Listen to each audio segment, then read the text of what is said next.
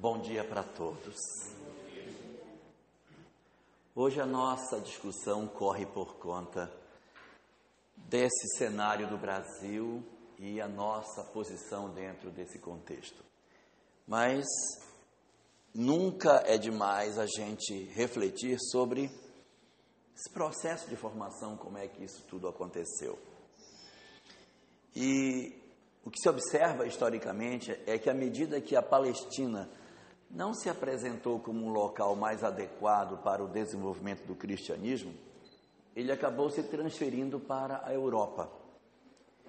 E a Europa passou a ser o local onde o cristianismo realmente floresceu, se desenvolveu e conseguiu ocupar significativamente os espaços em termos de doutrina religiosa. Só que logo que o cristianismo chegou à Europa, ele começou a enfrentar alguns problemas com relação ao poder dominante da época, que era o Império Romano, e em seguida o próprio Império Romano se converte ao cristianismo a partir de Constantino, isso no ano 324 da nossa era cristã, e o Império Romano passa a ser então cristão.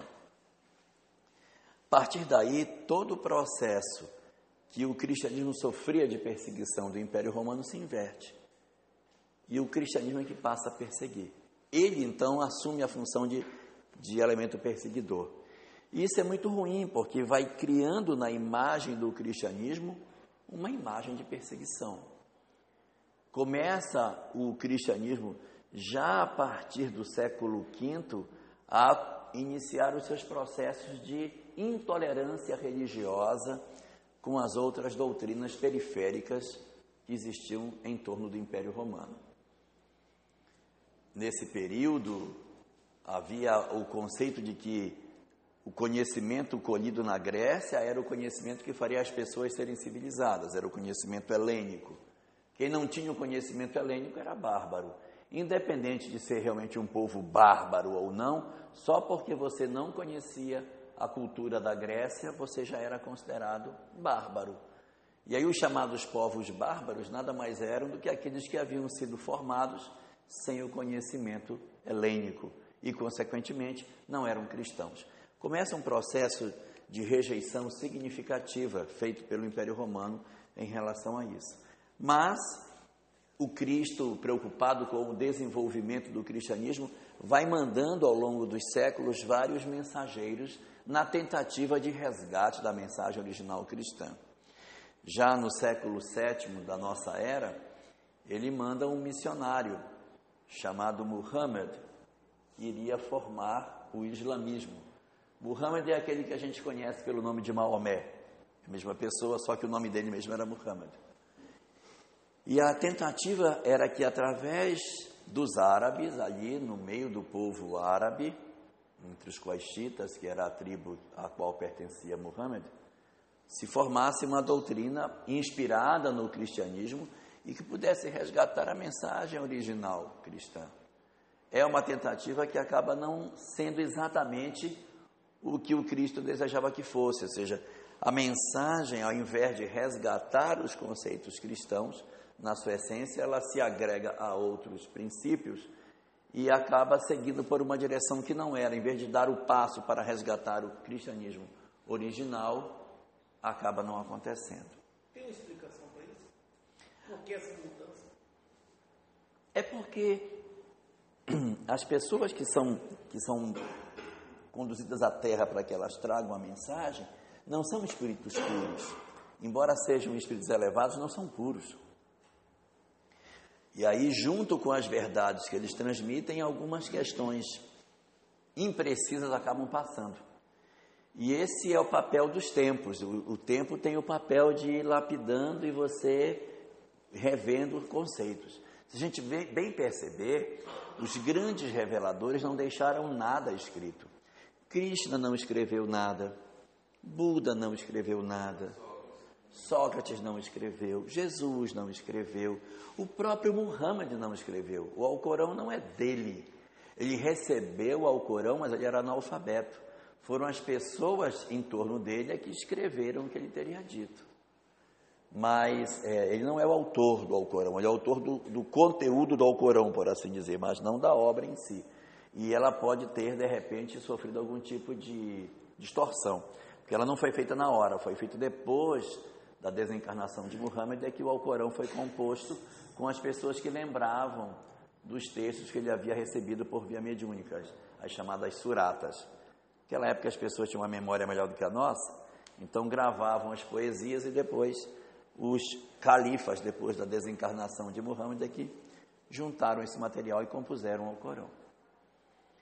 Então, não, não são pessoas que deixam aquilo escrito exatamente por conta desse processo da coagulação da verdade quando você escreve.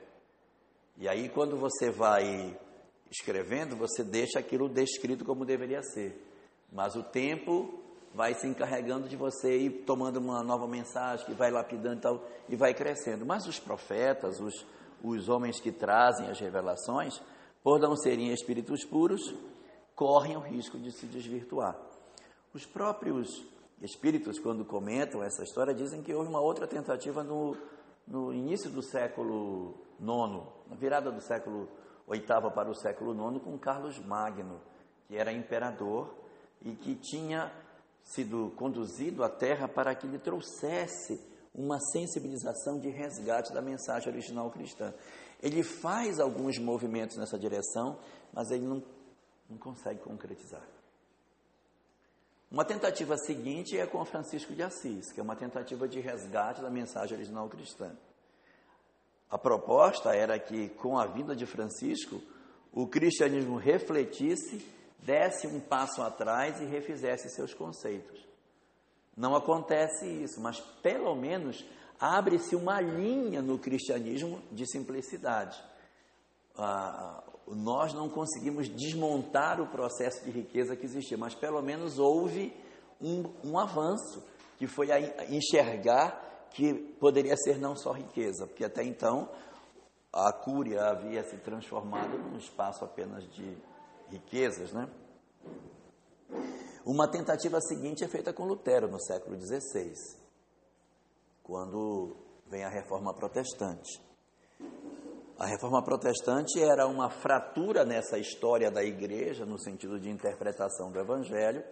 Eu não sei se vocês sabem, mas é, até a época de Lutero era proibido ler os evangelhos. O, os, um mortal comum não podia ler, porque se ele lesse, ele iria enlouquecer, porque aquele texto não era, só o sacerdote tinha direito de ler.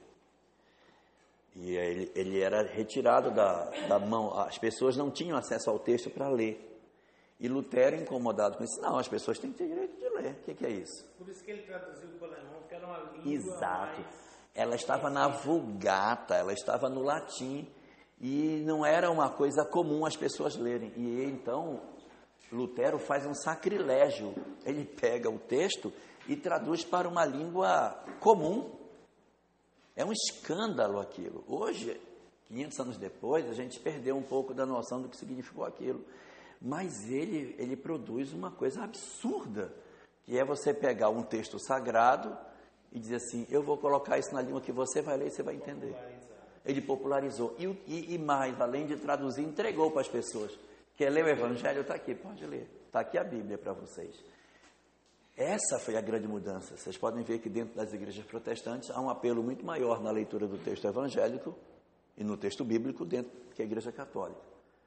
Sem nenhuma crítica à igreja católica, se a gente for perceber, a leitura do evangelho na, na missa só quem faz é o sacerdote. Não é para ler só o sacerdote, os outros não leem. Pode ler um salmo, pode ler uma carta, mas o evangelho não. O evangelho é dele. Então, é, isso era muito mais crítico ainda no passado, quando o texto bíblico como um todo estava na mão do sacerdote e ele te entregava as gotas que deveriam ser. Então, quando houve a reforma protestante de mil, 1526, uh, o mundo ficou dividido. O mundo da Europa entre o, a ideia protestante e a ideia católica. O cristianismo já vinha de uma série de embates. Se a gente for bem perceber, logo que o cristianismo encontra com o islamismo, acontecem as cruzadas, que é uma coisa sem sentido. Os cristãos tinham Jerusalém como sua cidade sagrada e os muçulmanos invadem Jerusalém, tomam Jerusalém. Isso é um escândalo. Como que um povo de uma outra religião vai né, ter o domínio político sobre a nossa cidade sagrada, onde o nosso Senhor viveu? As cruzadas são motivadas por isso. Então, os cristãos, já no ano 1000, começam a enfrentar os muçulmanos. São dez cruzadas. Na primeira das cruzadas, eles saíram só com a fé. Não tinham exército, não tinham nada. Foram andando pelo caminho e pelo caminho foram descobrindo que eles não tinham estrutura nenhuma. Começaram a passar fome, começaram a, a se desesperar, tiveram cenas de canibalismo. Houve muita barbárie cometida durante o período da primeira cruzada, porque eles não tinham nenhuma estrutura de como é que iam chegar em Jerusalém. Eles lutam com os árabes em vários fenômenos diferentes, tentando tirar os árabes de dentro de Jerusalém. Isso colocou dentro do cristianismo uma marca de sangue muito forte. Foram séculos lutando para tentar retirar isso. Até hoje os muçulmanos dizem: as cruzadas não acabaram. As cruzadas não, nós não terminamos ainda. Nós paramos, mas ela não não terminou. Ela está em trégua, mas a, história ficou mal resolvida. Então, assim, houve muitas, muitas hum, hum, correções de conduta durante esse período. Vocês terem uma ideia, quando os cristãos invadiram Jerusalém para tomar dos árabes, eles entraram em Jerusalém e mataram todas as pessoas que estavam na cidade todos os sarracenos, que eles eram sarracenos, né? Eles eram mouros, eram, eram árabes, mas eram mouros. Eles entraram e mataram todas as pessoas. Elas corriam pelas ruas, eles iam atrás delas, matando, e elas se escondiam nas mesquitas. Eles entravam nas mesquitas, que para eles não eram sagradas, e matavam dentro da mesquita. Destruíam as pessoas lá dentro. Mataram ali. E foi uma, um banho de sangue. Quando aquilo acabou, as ruas de Jerusalém estavam todas cheias de sangue. E depois disso, os soldados tiveram uma crise de consciência do que eles tinham feito. Porque eles haviam cometido um massacre. Crianças, mulheres, velhos, que tinha foi, foi morto. E a igreja romana mandou um recado para os soldados, dizendo que eles não ficassem preocupados, porque eles não haviam cometido um homicídio eles haviam cometido o malecídio, que é a morte do mal. Era, não era a morte de uma pessoa, era a morte do mal, porque os sarracenos representavam, representavam o verdadeiro mal. Então eles tinham feito era um bem para a humanidade em ter retirado o mal do mundo. Mas era uma forma muito primitiva de interpretar. A mensagem cristã, ela chegou ao ponto de fazer algumas mudanças muito graves na interpretação do homem sobre o que fosse o bem e o mal. Se nós pegarmos as pinturas da época anterior às cruzadas sobre quem é o Satanás, pode pegar as pinturas. Vocês vão ver que o Satanás é um monstro peludo, parecido com um urso, é um bicho. As representações do Satanás são na forma de um animal, uma mescla de animal com homem. Das cruzadas para frente, a figura de Satanás muda se vocês pegarem, pegarem a figura de Satanás hoje, é um árabe. Ele tem nariz árabe, ele tem uma barbicha árabe um rosto árabe. Para que se fizesse uma demonização do povo árabe. Para que ficasse no nosso ideário, quando você olha, você diz assim: esse é o Satanás. Então, foi um processo que foi sendo construído para criar no Ocidente a imagem da demonização dos muçulmanos. Então as cruzadas elas foram já uma ferida imensa que o cristianismo gerou na Europa. As feridas que foram criadas a partir é, desse fenômeno.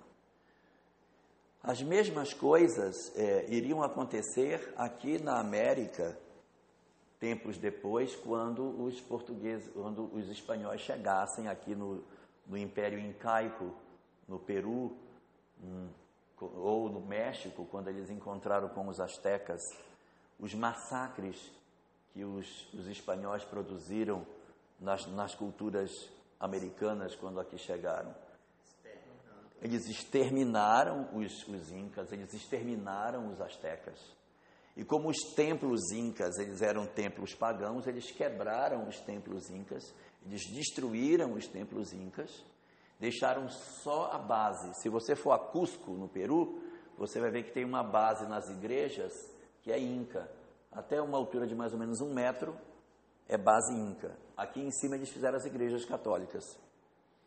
Quando a gente vai a Cusco, os, os guias dizem assim: isto aqui, até aqui é dos incas, daqui para cima são para os incapazes.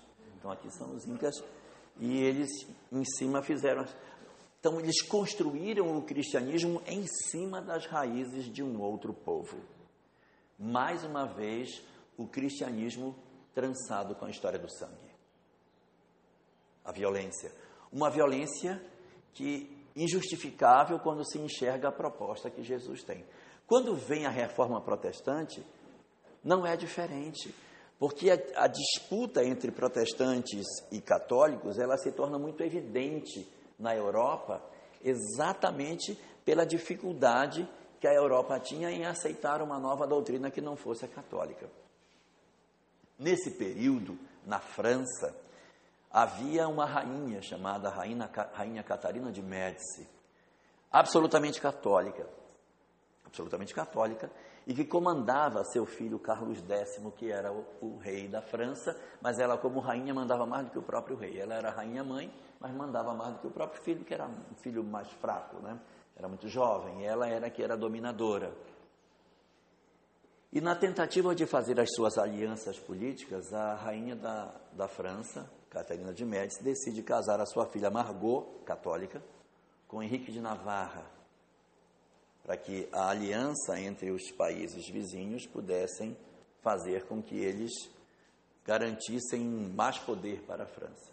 Só que Henrique de Navarra era protestante, não era católico. Então era uma aliança entre dois países, mas ao mesmo tempo era uma aliança entre duas religiões. Muito complicado isso, porque eles se viam como inimigos políticos, uma coisa que a gente tem dificuldade de entender, mas lá ser católico era ser de uma religião e de uma corrente política. Ser protestante era ser de uma outra religião e de uma outra corrente política. Havia uma divergência. Os protestantes não aceitavam o Papa, portanto, eles tinham uma rejeição dentro da França católica. Isso era um desgaste muito grande. Mas apesar das dificuldades, a necessidade política da, do casamento acabou sendo arranjada e Margot deveria casar com Henrique de Navarra. Na noite do casamento, que foi no dia 24 de agosto de 1572, a cidade estava toda preparada para o casamento. E muitas pessoas vieram para o casamento em Paris. A cidade estava cheia dos protestantes, infiltrada no meio dos católicos. Os protestantes eh, franceses chamavam-se huguenotes. Então a cidade estava cheia de católicos e de huguenotes. E os huguenotes tinham uma roupa diferente. Se via na rua, você sabia. Usavam preto, roupas longas e pretas, hábitos austeros, enquanto que os católicos tinham roupas coloridas e roupas diferentes, mais festivas, mais parecidas com as ocidentais, e as deles eram roupas mais pesadas, mais grossas, mais escuras. Na noite que antecedeu o casamento, correu pelo palácio a informação de que os huguenotes estavam prontos para matar a rainha. Eles iriam tomar o poder. Henrique de Navarra, e era mentira, estaria preparando um levante para casar com Margot, matar a rainha, aí ele assumiria como rei da França, e aí ele seria o grande rei e implantaria o, o protestantismo na França. Essa notícia falsa correu e a corte francesa decidiu matar todos os convidados da festa. Que festa, hein? A noite de São Bartolomeu, 24 de agosto, a mesma data que Getúlio se suicidou. Então, no dia 24 de agosto, os soldados parisienses saíram na rua e mataram 100 mil pessoas. Vocês têm noção do que são 100 mil corpos? De que é, quase.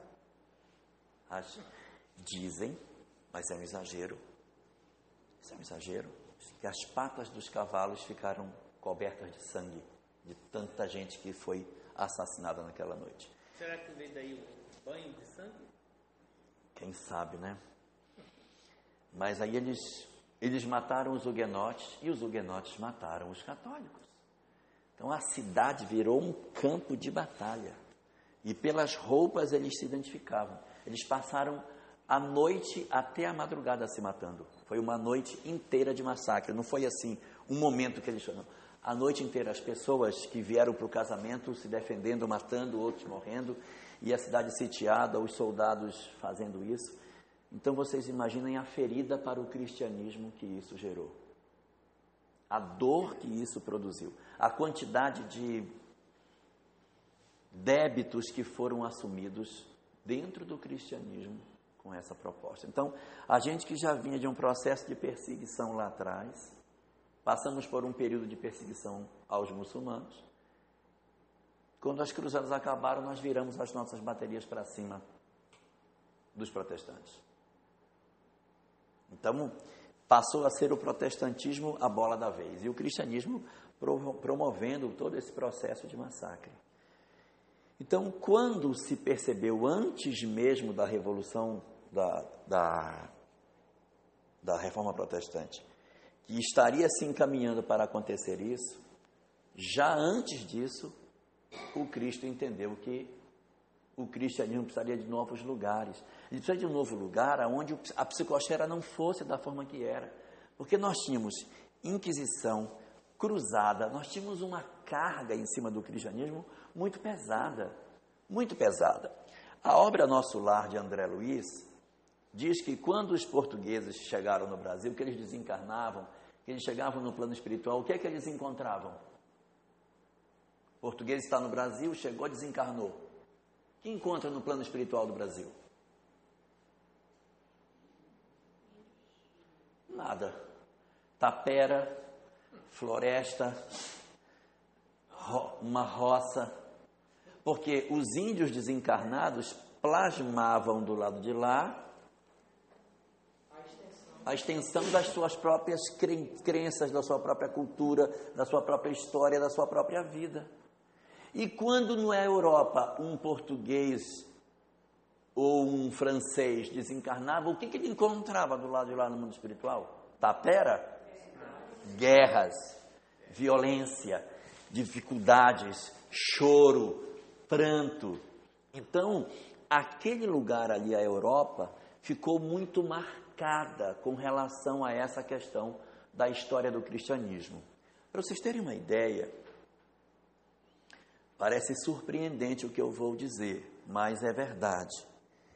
A FEB, Federação Espírita Brasileira, diz que quando na Europa você apresenta o, o Espiritismo como o cristianismo redivivo, algumas pessoas recuam. Porque o cristianismo na Europa não tem a mesma imagem doce que tem do lado de cá. Cristianismo lá significa guerra, inquisição, violência, barbárie, intolerância.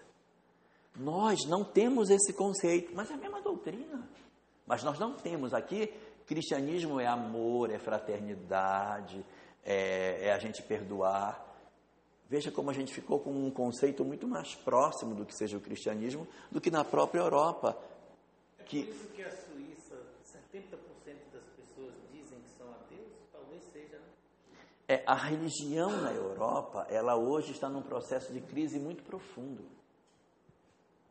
Porque as soluções que a Europa experimentou ao longo dos anos não satisfez as pessoas. O catolicismo esgotou seu formato, o protestantismo esgotou seu formato, não tem dificuldade de, de, se ajustar, porque o problema do protestantismo, de certa maneira, é, ele colide com os avanços científicos, porque começa a ficar esgarçado entre. Outro dia assistindo um programa da Discovery, uma moça que é uma das maiores arqueólogas do mundo, explicando como é que funcionava, aquela questão da evolução das espécies e tal. E o repórter perguntou a ela, mas a senhora é protestante, não é? Sou. Como é que a senhora conjuga a sua crença criacionista com as pesquisas que a senhora faz? Resposta dela. eu divido isso muito claro na minha cabeça. Minha religião minha religião, minha profissão minha profissão. Então, para a minha religião, o mundo foi criado em, o mundo foi criado em seis dias e é assim que é o meu modelo religioso. A minha profissão é a minha profissão. Eu não sei, eu não conseguiria, eu acho que eu tinha Eu não sei, eu acho que eu teria entrar em surto se eu tivesse isso, mas ela divide, ela separa as duas coisas. Então, é, o cristianismo na Europa, ele ficou com a sua história profundamente marcada pela questão do sangue. Quando se decide trazer o cristianismo para o Ocidente, é exatamente para oferecer um espaço novo onde as pessoas possam respirar e dizer assim: estou longe daquele psiquismo pesado daquele lugar. Não existe situações desse tipo em que você mora num, num local e aquele local é um local tenso, com uma história pesada, onde ali naquela região já teve muita morte, muita confusão. Aí, eu não quero morar aqui. Existem pessoas hoje no Brasil que dizem assim: eu não moro em determinadas cidades onde teve histórico grave da, da escravidão, eu não consigo, porque de noite eu tenho pesadelos, as ruas são cheias de pessoas. Então eu não consigo. Então eu tenho que ir para uma cidade que não teve histórico de, de escravidão. Santo Amaro. Aqui na Bahia. E é na Bahia. Muito, muito denso, é, ou as, é, é, e as casas até hoje tem os porões onde os escravos ficavam. Quando você, alguns lugares que você se aproximava, você chegava a se sentir mal. Imagine na Europa. Na, na, na, Espanha, por exemplo, existia uma, uma praça chamada Praça da Torquemada. A Praça da Torquemada, na verdade, era a Praça da Torre Queimada. Por que era da Torre Queimada? Porque ali nunca apagava, sempre tinha uma fogueira com alguém torrando. Quantas e quantas famílias, quantas e quantas famílias, quantas pessoas foram sacrificadas em nome do cristianismo? Quanta barbárie foi feita. Então, esse psiquismo na Europa acabou produzindo todo esse processo de desgaste para o cristianismo. Então, o Cristo entendeu que ele deveria trazer isso para um outro lugar, para um outro cenário. Então, a vinda dessa mensagem da Europa para o Brasil, ela se deve não porque eu preciso, não, aqui é a terra do cruzeiro, tem o cruzeiro aqui em cima e tal, eu achei bonito. Não é é mudança de psiquismo. O psiquismo lá ficou muito complicado. As histórias das pessoas ficou muito difícil. O que houve com Capela? Não, tira esse pessoal de Capela e traz para o planeta Terra para que eles enfrentem uma nova realidade, quebrem os vínculos com as suas histórias e eles consigam ter a chance de se reinventar, se reconstruir. Então é uma tentativa de reconstruir a história no novo cenário. Só que é uma história no novo cenário com os mesmos personagens. Os personagens aqui têm, uma vinculação profunda com a história lá de trás. Oi? Ivone. É de lá. É de lá. As raízes nossas estão vinculadas lá. Então, algumas estratégias foram buscadas para que se construísse uma nação diferenciada. Uma das primeiras coisas que se fez foi a composição étnica que esse Brasil teria. Entendia-se que nessa composição étnica eu não poderia ter uma raça só. Não, não pode ser uma raça só.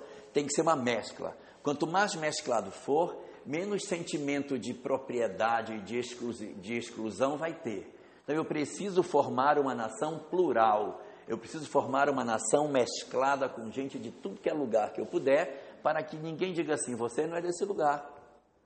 Que autoridade você tem para dizer que eu não sou, se você também não é? Então o Brasil, nessa concepção da construção, do, da formação da nossa sociedade, o pensamento era trazer indivíduos das várias nações. Mas eles precisavam de um elemento para ser o elemento colonizador do espaço. Eu teria, basicamente, quatro nações que poderiam desenvolver esse espaço: os espanhóis, os franceses, os ingleses, os holandeses poderiam ser um desses quatro. Só que todos esses quatro possuíam visões exclusivistas. Então foi concedido a um quinto povo, que em princípio não tinha cultura de navegação. A esquadra espanhola era excepcional, a esquadra francesa, o poder que esses, que esses povos tinham há tanto tempo, desde quando que ah, essas nações já eram mais ricas e já possuíam um processo até de colonização mais interessante. Às vezes a gente fica se deprimindo, poxa vida, por que, que a gente não foi colonizado pelos franceses? Teríamos uma, uma sociedade mais desenvolvida, mais com uma cultura mais elevada. Mas por que que por que, que foram escolher justos os portugueses, Senhor? Não tinha outro não, papai. Tinha. Só que os outros povos poderiam construir sociedades mais organizadas, sociedades com mais rigor tecnológico. Mas o que se estava querendo não era rigor tecnológico, porque a tecnologia eu já tenho nessas nações. Eu não precisaria ter duas, duas Holandas, eu não preciso ter duas Franças, eu não preciso ter duas Inglaterras, eu não preciso ter duas Espanhas. Eu precisava ter um espaço novo aonde se permitisse a simplicidade.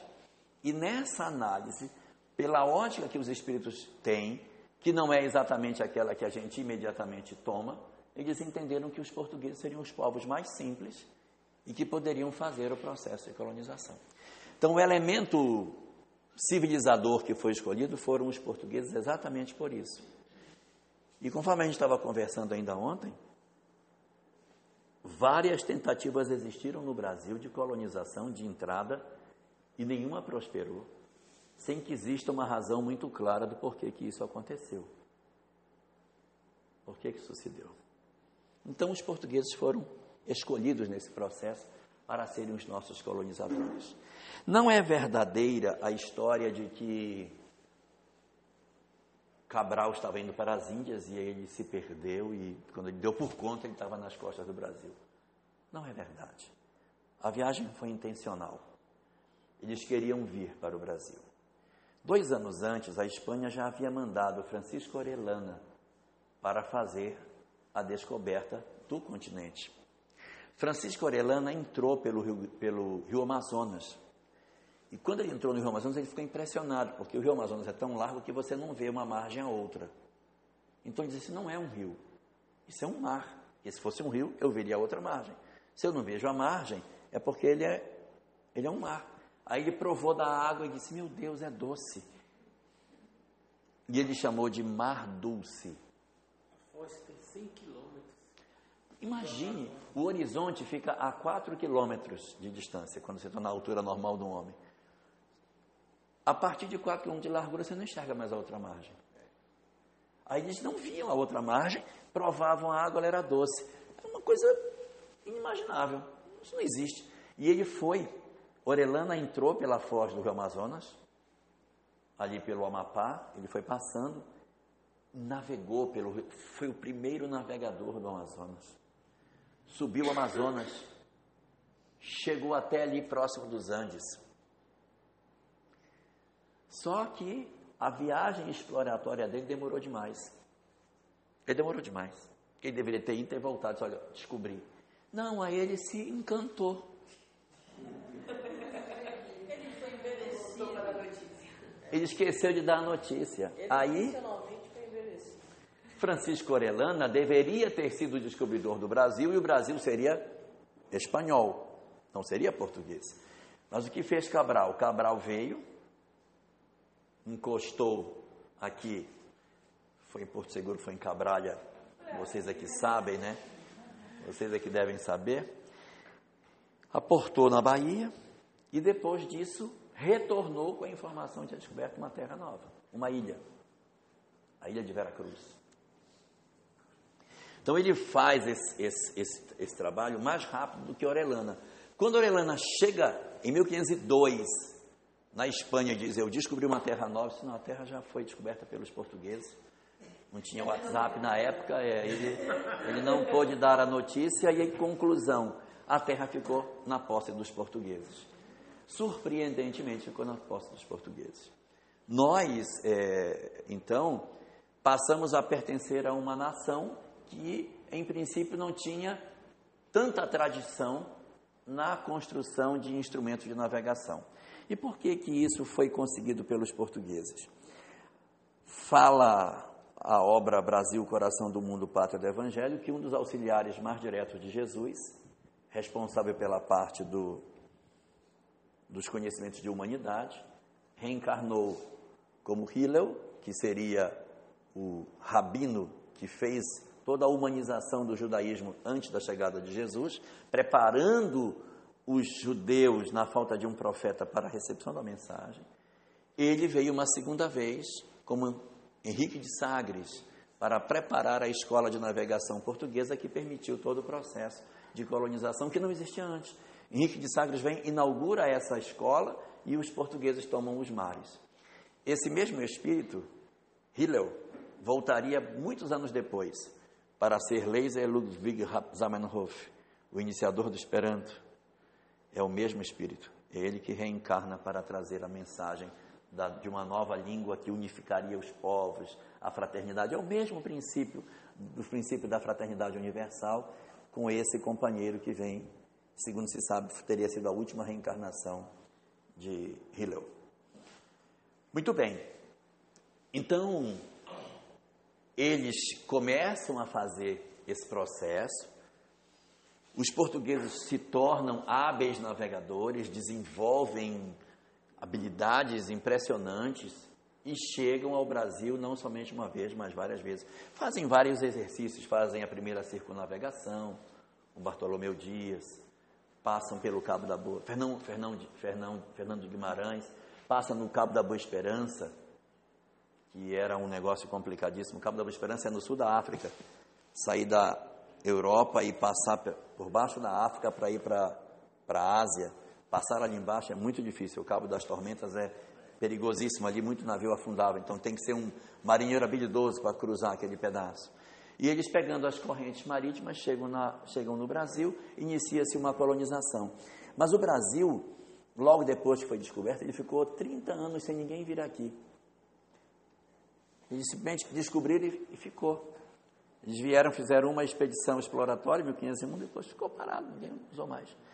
Aí criaram um modelo de colonização que daí já começou uma falha no nosso processo de, de presença no Brasil.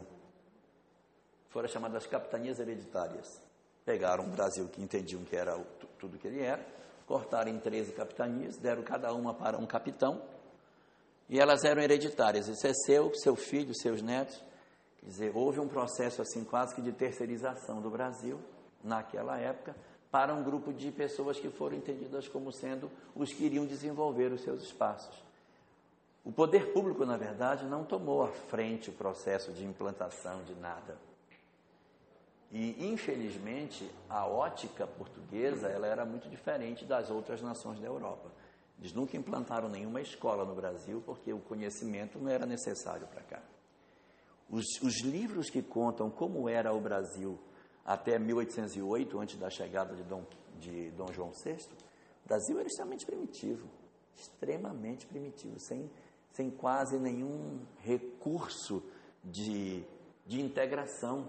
É como se fosse cada pedaço totalmente independente do outro. Não havia uma. Era proibido fazer estradas de uma capitania para outra. Olha a mentalidade.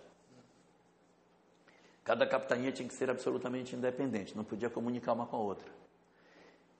E o primitivismo era muito grande, a forma como as pessoas viviam, tudo era muito rústico, os modos das pessoas, as condições de higiene.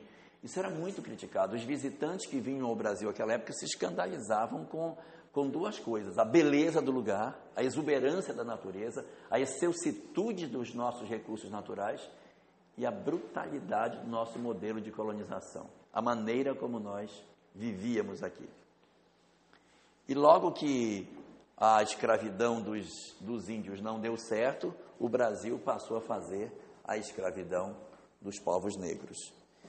Segundo aquilo que as obras espíritas nos dizem, é, a, a, a ideia não era que eles viessem na condição de escravos, era que eles viessem contribuir na formação étnica do Brasil, mas como trabalhadores.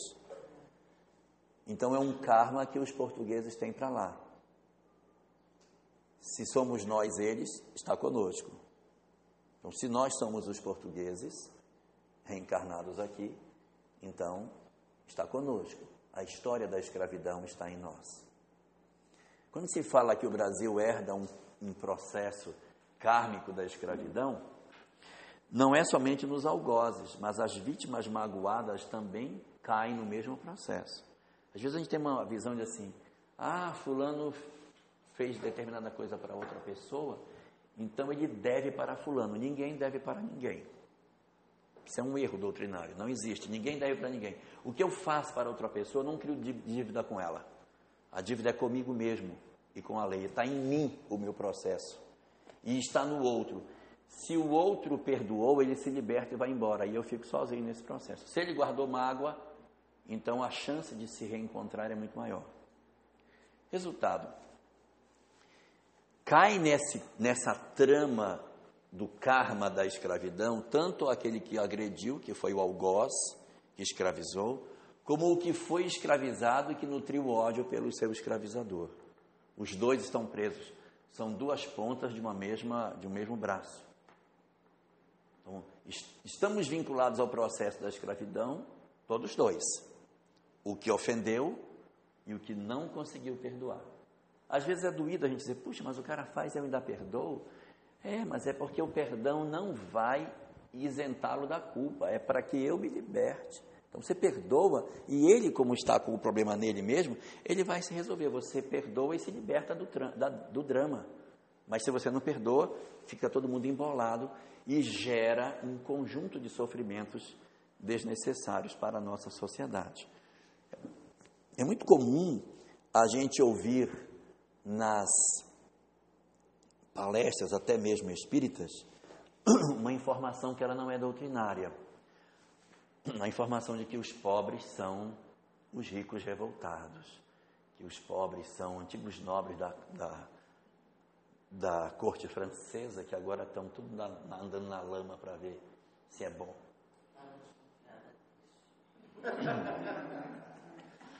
Nem numericamente poderia ser, porque o número de nobres é muito menor do que o número de pessoas que passam necessidade.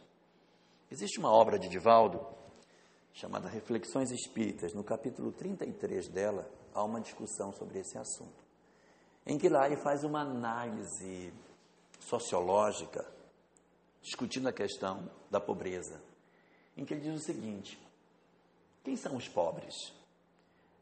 Sim, entre os pobres existem os antigos ricos reencarnados entre eles, é fato.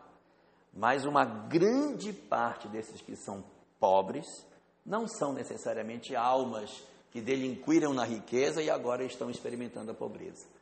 Ele diz que uma boa parte daqueles que são pobres são almas em processo de construção do seu conhecimento. Almas singelas que viviam em condições mais primitivas e que elas estão se aproximando da civilização para receberem novos informes na condição de prova, ou seja, vamos absorver esse pessoal para aproveitá-los. Vamos fazer um paralelo com a discussão da África. O objetivo não era puni-los, nem escravizá-los, mas era que eles viessem para aproveitar e crescer todo mundo junto. Tudo não é aprendizado? Seria um aprendizado. Então, eu tenho, eu tenho uma alma que ela é mais singela. Ele vive lá na periferia do conhecimento, sem muito acesso à informação.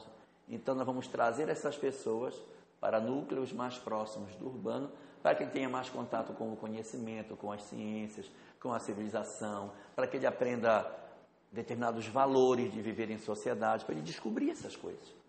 Mas o que é que o nosso egoísmo faz no dizer da mensagem de, de de Carvalho na obra? Essas entidades elas reencarnam na periferia das cidades e ao invés de nós desenvolvermos os seus potenciais, nós os exploramos e criamos os bolsões de miséria e os processos de sofrimento desnecessário dessas almas. Daí, o pouco conhecimento que elas têm vira revolta. Então, boa parte deles não seriam, na verdade, espíritos em condição de expiação. Seriam espíritos em condição de prova, de crescimento. E que eu, me prevalecendo da minha capacidade intelectual, eu exploro. Eu digo, opa, vou explorar esse cara. É uma repetição histórica. histórica. É a mesma repetição histórica que nós fizemos na África. em que aquele pessoal poderia vir para contribuir num processo produtivo. Não necessariamente como escravo, mas meu egoísmo, a minha ambição entortou a história. A mesma coisa que a gente disse, mas foi um absurdo. Nós estamos repetindo o absurdo. Só que hoje não dá para escravizar porque a lei não permite. Então a gente usa outros expedientes que são outros processos de segregação social, em que a gente se fecha, expulsa. É, ah, morreu, graças a Deus, menos um morreu. Ah, faz comentário.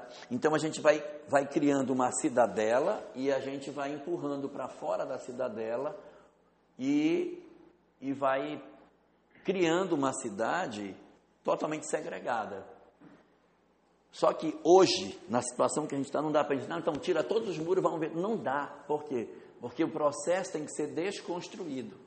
Não dá para você dizer o seguinte, ó, está tudo errado, quebra todos os muros, vamos ver todo mundo junto. Não vai funcionar. Tem que ser feito um trabalho de resgate desse, desse, desse, dessa população, num processo de inserção, para que diminuam-se as diferenças e você consiga desarmar. Porque quanto mais você se arma, mais o lado de fora se arma. É uma reprodução do modelo cristãos e muçulmanos. Quanto mais um se arma, mais o outro se arma.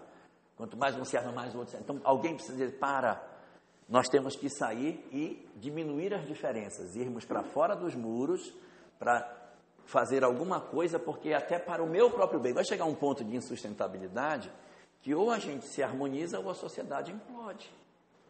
Ela vai implodir, porque a, a, o quanto a droga cresce, a insegurança pública cresce, vai chegar um ponto que você não vai mais ter condição de conviver.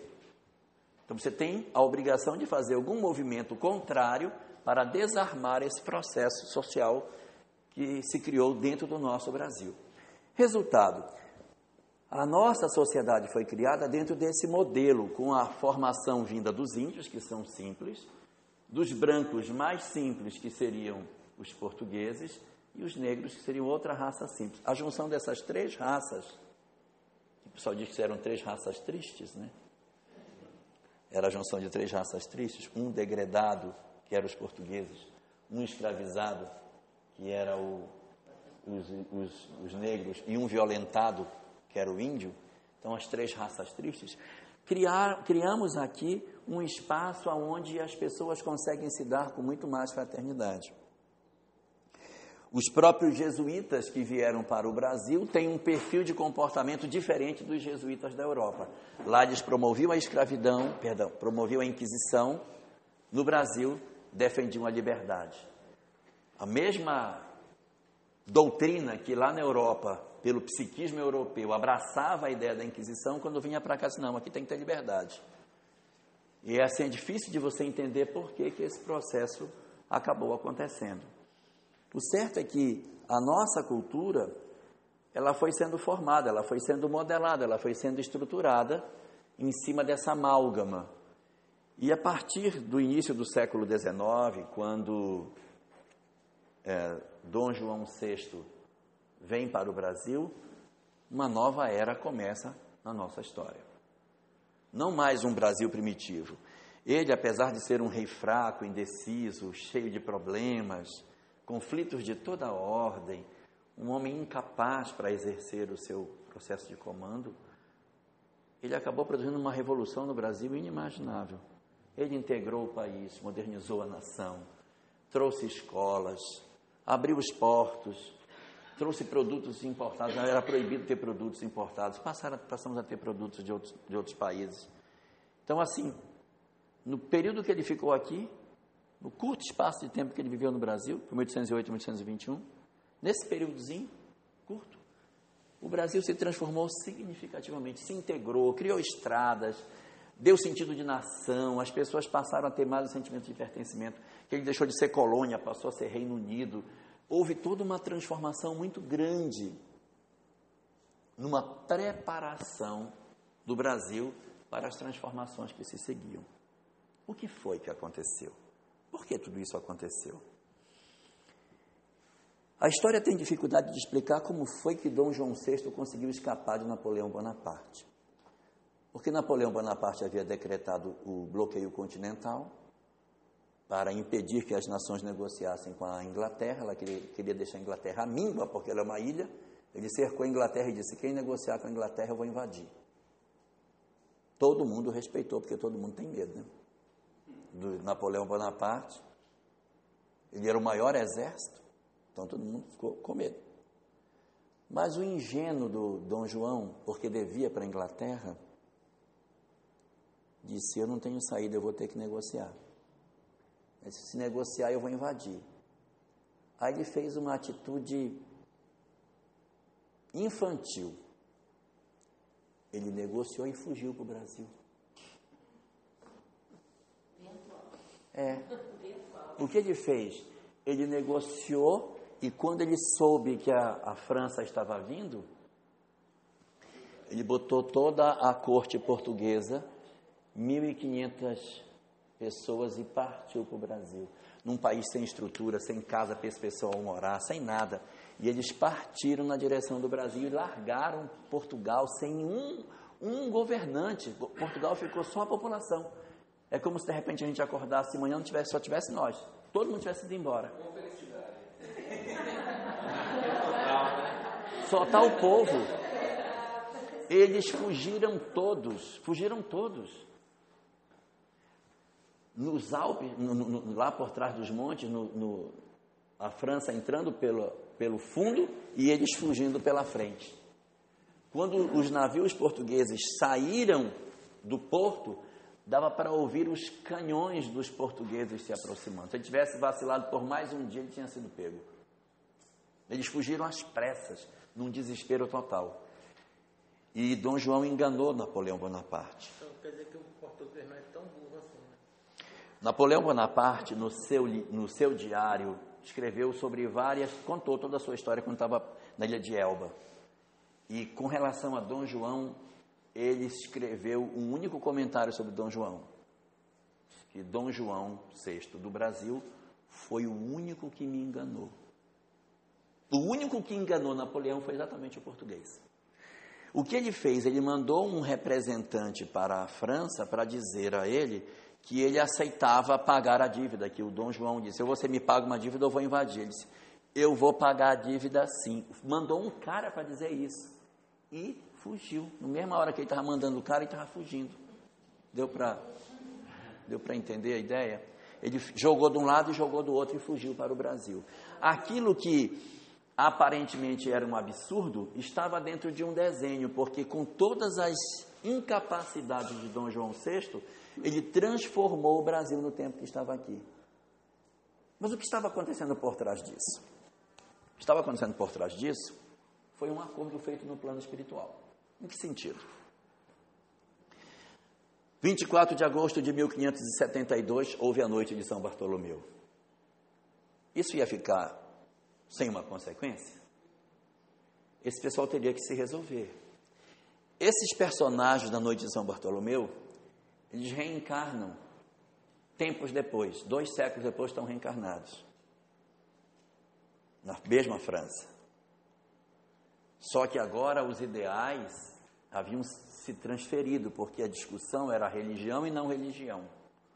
A religião era o pano de fundo novamente, mas era a sensação de que a religião estava algemando as pessoas, porque era a religião que promovia a Inquisição. Daí os, os franceses se organizam, no dia 14 de julho de 1789, promovem a Revolução Francesa. As mesmas almas. Se eles já tinham um karma miserável por conta das cruzadas, os franceses tinham uma segunda, um segundo drama, que era a noite de São Bartolomeu, agora eles iam ter um terceiro, que era a Revolução Francesa. Ao contrário do que a gente às vezes pensa, a Revolução Francesa não é como a gente aqui no Brasil às vezes faz as coisas, que sai na rua e vai embora para casa e pronto. A Revolução Francesa durou muito tempo, não foi um momento só. O momento crítico durou duas semanas, ficaram duas semanas saindo na rua matando gente, matando gente e saindo na rua. Houve, um, houve um, uma invasão no Palácio de Versailles, feito pelas, pelas peixeiras de Paris, dias depois da Revolução. As peixeiras de Paris marcharam do porto até o Palácio de Versalhes com suas facas na mão.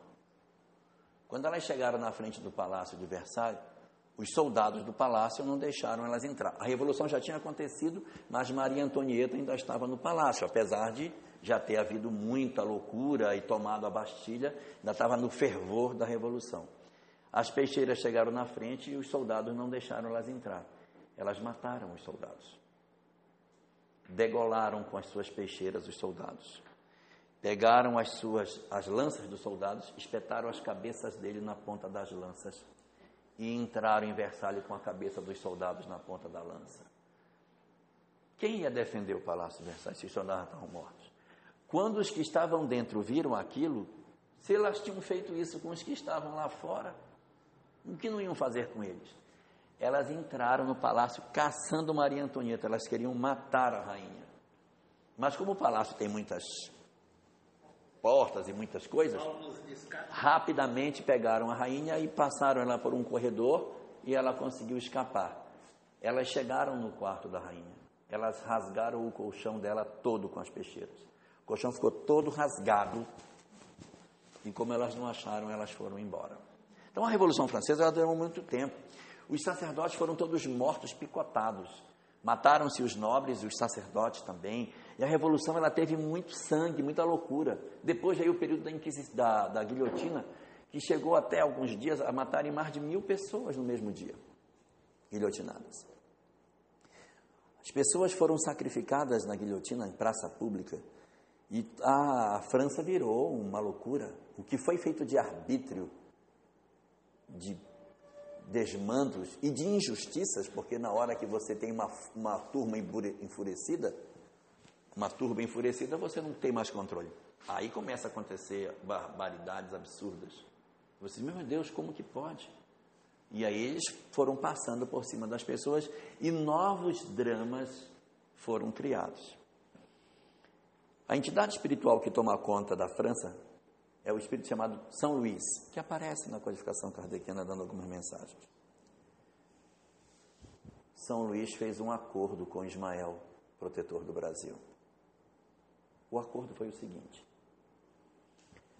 já que você vai receber a, a árvore do Evangelho, e o Brasil não tem condição de receber a mensagem, vai ter que ser feita na França, e depois vai passar para o Brasil, vamos fazer uma coisa? Eu preparo tudo aqui, as condições para recebimento, mas você vai levar uma galera daqui para lá. Isso foi acordado e uma quantidade grande de espíritos franceses vieram para o Brasil se misturar a esse caldo de cultura que já estava criado entre portugueses, índios e negros. Dois milhões de espíritos franceses se juntaram a esse processo. Eles não são almas ingênuas.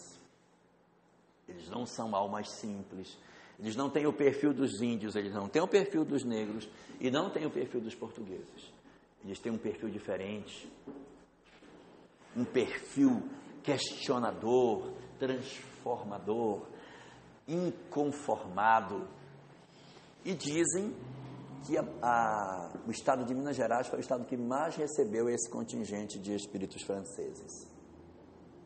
Existem muitos espíritos franceses da época da Revolução reencarnados na história da, da, de Minas Gerais e esse pessoal está associado a alguns movimentos, não necessariamente a Inconfidência Mineira, porque a Inconfidência Mineira se deu no mesmo ano da Revolução Francesa, então só se eles tivessem vindo antes da Revolução para poder chegar aqui e estarem adultos quando a Revolução aconteceu. Mas nós temos aqui um agregado muito forte de espíritos dessa condição espiritual que se juntaram ao Brasil.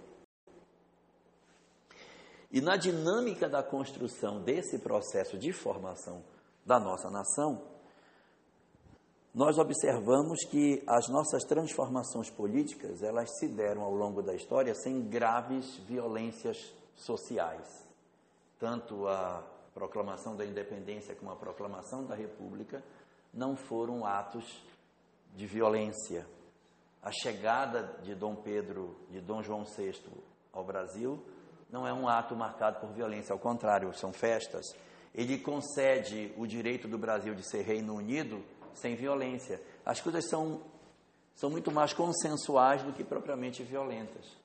Quando Cabral chega ao Brasil, não há um processo de dominação violenta como ocorre quando Pison chega no Império Incaico ou, com, ou como Cortés chega no Império Azteca. Os índios pataxós recebem pacificamente os portugueses. Pacificamente. Ele cai exatamente numa tribo pacífica. É, Brasil, isso, esses dois milhões vieram de uma vez ou vieram? Eles vêm, eles, eles vêm reencarnando gradativamente, gradativamente. Mas de lá para agora já deu tempo de todo mundo reencarnar mais de uma vez. Eles já, já se misturaram e já trouxeram a sua contribuição. Não sei se vocês sabem, mas na Grécia antiga havia duas cidades rivais: Atenas e Esparta. Atenas era caracterizada pela arte, pela cultura, pelo belo, pelo saber, pela, pela filosofia, pela capacidade de admirar as coisas maravilhosas do mundo e a democracia. Esparta cultuava a guerra. Os filhos eram separados dos pais aos sete anos de idade e eram criados para serem unicamente guerreiros. Não havia democracia lá, havia uma diarquia. Eram dois reis que governavam juntos em sistema de autoridade não havia espaço para essas criações filosóficas, nem para a arte, nem para a cultura. A nação se desenvolvia para a guerra. E as duas rivalizavam. Onde estão esses espíritos? Onde eles foram? Jorge, eu estou notando aqui que tem fundamento você falar que os franceses estão reencarnando em Minas. Por quê? Porque Paris, França, faz os melhores queijos do mundo e Minas faz o melhor pão de queijo. Olha aí. Foi uma evolução, né?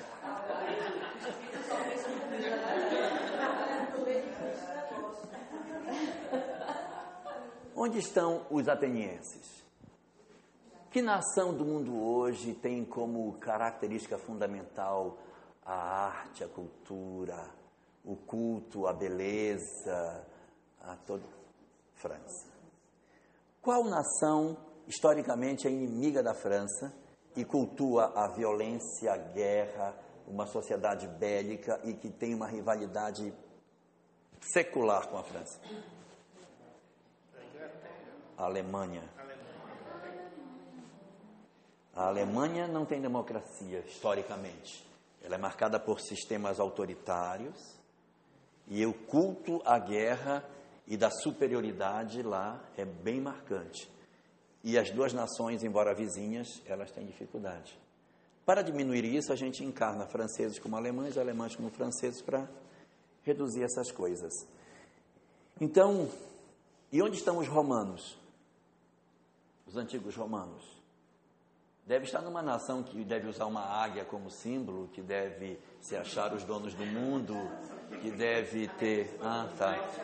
Ok. Bom, nós somos os mesmos povos que, nos cenários diferentes, reencarnamos em outros lugares, mas levamos, digamos assim, nosso DNA espiritual para onde a gente vai, marcando a nossa forma de interpretar a vida. E nós estamos na, na, no Brasil com uma quantidade grande desses personagens que são é, franceses integrando a nossa cultura.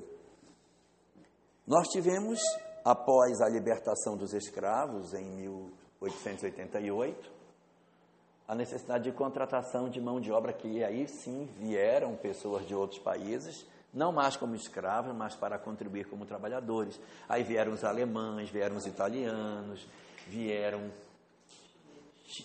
chineses, japoneses.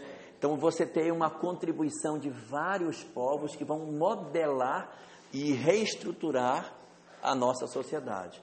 E vocês podem perceber que eles têm um estilo de vida um pouco diferente da média nacional. Há um, há um, um certo desnível entre a forma de pensar dos povos do leste europeu em relação aos, ao povo português. Se você perceber, você pega uma colônia polonesa, uma colônia alemã, tudo organizado, tudo muito certo, tudo muito, tudo muito feito dentro do que tem que ser feito.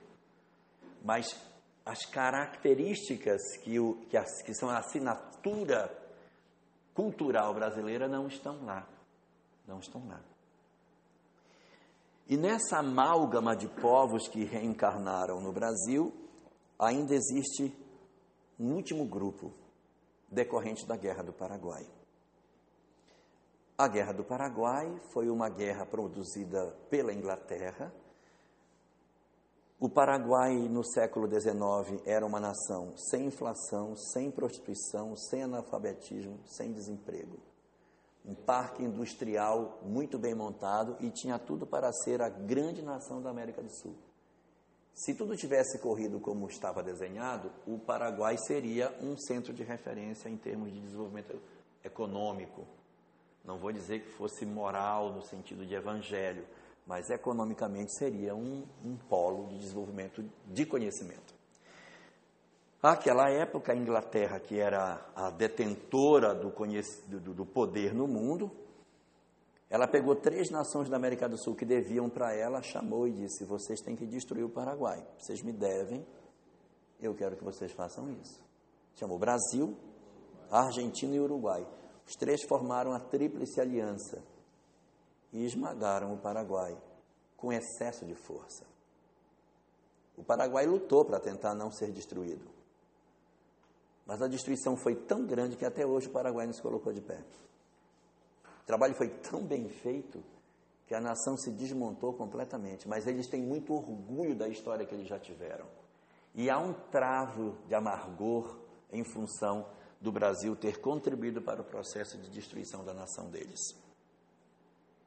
Há uma obra que ela não é espírita, mas é uma obra de história chamada Veias Abertas da América Latina que conta os bastidores da Guerra do Paraguai e dá para perceber todo o processo que foi montado para que se conseguisse fazer a destruição do Paraguai naquela época. Isso produziu a segunda ferida mais significativa do Brasil em termos kármicos. Uma delas é a escravidão e a outra é a Guerra do Paraguai. Esses paraguaios possuem, por conta disso, uma rejeição enorme pelo Brasil. E eles reencarnam no país, desde aquela época. E quando eles assumem cargos de mando, eles não têm amor pela pátria. O objetivo é exatamente instabilizar o país e impedir com que ele possa alcançar os seus objetivos. É, e sim, e eles servem a um segundo ideal, porque ao tempo em que eles fazem isso, os opositores do cordeiro os obsediam, porque sabem que se a nação se equilibrar, ela vai cumprir o papel dela de coração do mundo, pátria do evangelho. O que eu puder fazer para atrapalhar é uma maneira de eu atrapalhar os planos do Cristo. Daí eles acabam sendo estimulados por um conjunto de entidades obsessoras que não têm interesse no progresso da terra, não estou nem discutindo do Brasil, mas é os planos do Cordeiro. Espíritos que desde a fundação da terra se opõem a Jesus. É lógico que, diferentemente de Jesus, Jesus está no comando desde que a terra foi fundada. Lá o comando é mutante, porque os espíritos entram em processo de crise e aí são recolhidos para a reencarnação, outro assume o comando. Então lá o comando, o comando muda, mas a oposição ao cordeiro é desde a fundação do planeta. Esses espíritos estão lá desde o princípio. Eles não aceitam a forma como é proposta a interpretação da lei de Deus e acham que tem que ser tudo a, a ferro e fogo. No livro Libertação, nós encontramos um personagem chamado Gregório. Ele faz um discurso logo no início da obra. Se eu não me engano, está na página 67 da obra. Esse discurso de Gregório é um discurso bem alinhado com esses que fazem oposição ao Cordeiro, em que ele diz que eles são os verdadeiros mordomos do mundo. Nós somos os verdadeiros mordomos. Que nós é que executamos a lei. Que a lei é para ser executada olho por olho, dente por dente. O Cordeiro é que erra quando propõe a ideia de, um, de perdão. Não é? Se você fez, você vai pagar e nós estaremos para cobrar o que você fez. Então eles, eles têm, eles não é aquela uma, uma, uma oposição cega, é uma oposição que tem uma lógica de dizer o seguinte: não, a lei de Deus não é que você faz, você não vai pagar, então nós vamos ser os que vamos cobrar, somos os cobradores. Nós, nós é que estamos fazendo o verdadeiro papel de Deus. Eu vou fazer aqui uma comparação grosseira, tipo Star Wars, que os dois acham que são os representantes da força, não é? Então, o lado de lá não está achando assim, não, Deus não existe. Não, ele existe. Existe e a sua lei é essa, e nós vamos fazer a lei acontecer do jeito que ela tem que ser. Por quê? Porque eles entendem que a misericórdia não está por dentro da lei. É, é essa diferença que promove esse abismo de distância entre as duas interpretações de como a lei de causa e efeito deve ser aplicada. Então, essas entidades paraguaias, quando elas encarnam no Brasil, elas sofrem a pressão dessas entidades espirituais que não querem o progresso da terra e, por conseguinte, o Brasil acaba assim se inserindo nesse, nesse contexto pela sua condição de ser nação, é, programada para ser o coração do mundo, a pátria do Evangelho, acaba levando a pecha de ter a perseguição dessas entidades que perseguem todas as iniciativas no bem, não só no Brasil, mas em qualquer local. Tem uma iniciativa no bem, eles entram para tentar impedir o progresso e a transformação da humanidade. E aí, o nosso país, ele acabou se formando em cima dessa amálgama de, de situações que a gente está vendo. Até 1930, o Brasil era um país agrícola que produzia café. A distância entre o Brasil e as nações vizinhas era muito pequena. Porque assim que houve a proclamação da República, os nossos presidentes da República, eles tinham uma característica muito, muito peculiar. Nós tivemos três presidentes da República logo no começo. Foi Marechal Deodoro, é, Marechal Deodoro, Floriano Peixoto e Campos Salles. São os três primeiros. Esses três primeiros presidentes, quando assumiram seus postos, os donos do café e os donos do gado colocavam dinheiro para que eles pudessem exercer as, su as suas vontades. Eles estavam ali representando esses poderes. Estou confundindo vocês estou dizendo? Estavam representando. A partir de Campos Salles para frente, não há mais representantes dos donos da terra, dos donos do café, nem dos donos do leite. Na presidência da República não senta mais ninguém que que vá tentar representá-los. São eles mesmos que sentam na cadeira. Essa é a diferença. Em vez de sentar alguém que não tem terra, mas que eu que é político e que eu banquei a campanha dele, eu mesmo vou e sento. Então, os nossos presidentes dali para frente são exatamente os maiores produtores do Brasil que sentam na cadeira de presidente. Então, existe um período da nossa história que os estudiosos chamam de período patrimonialista período patrimonialista é exatamente esse, no qual uh, o dono da terra é o dono, é o presidente do país. Então ele confunde os interesses do país com o interesse dele. Porque no fundo, no fundo, acaba tudo se misturando como se fosse uma coisa só, como se o país fosse meu. Então esse período patrimonialista é um período no qual o Brasil tem olhos para o desenvolvimento da produção agrícola. O país era um país de produção é, significativa de café, de leite, e assim existia aquela política do chamado café com leite. Uma hora o dono do café, outra hora era o cara do leite. O dono do café é do leite, que era Minas e São Paulo. Minas e São Paulo se alternavam produzindo os presidentes da República, não intermediário, mas era o quem é o maior de nós. Então é você que vai ser o presidente. Quem é o maior de nós? Agora é você. Então o próprio presidente era o maioral que assumia o posto. Isso vai mudar em 1930 quando Getúlio Vargas, produzindo uma revolução, assumiu o poder. Então, há uma quebra nessa história. Getúlio, vindo do Rio Grande do Sul, assume o governo do Brasil em 1930. Brasil, a essa época, um produtor agrícola. Getúlio fica 15 anos no governo, de 1930 até 1945. Nesses 15 anos, ele se torna um ditador. Oprime, manda prender, mata gente, fez muita barbaridade no Brasil inteiro, cometeu excessos de toda ordem para garantir o governo nas mãos dele. Mas quando termina o governo de Getúlio, o Brasil havia deixado de ser um país agrícola e se tornou um país industrializado. Ele investiu fortemente na industrialização do Brasil. Ele cria a Fábrica Nacional de Motores, ele cria a Petrobras, ele cria a CSN, a Companhia Siderúrgica Nacional. Então ele começou a pensar, não, eu pego ferro, faço ferro e vou vender o ferro, vou vender o aço. Então ele começa a criar produtos industrializados para o Brasil. Quando termina o governo dele em 45, o Brasil já tem uma distância grande em relação aos países vizinhos. Nós já não éramos mais tão parecidos com a Bolívia, com o Paraguai, com outros países, à exceção da Argentina, que é diferente. Oi? Ele já tinha feito um passo de industrialização.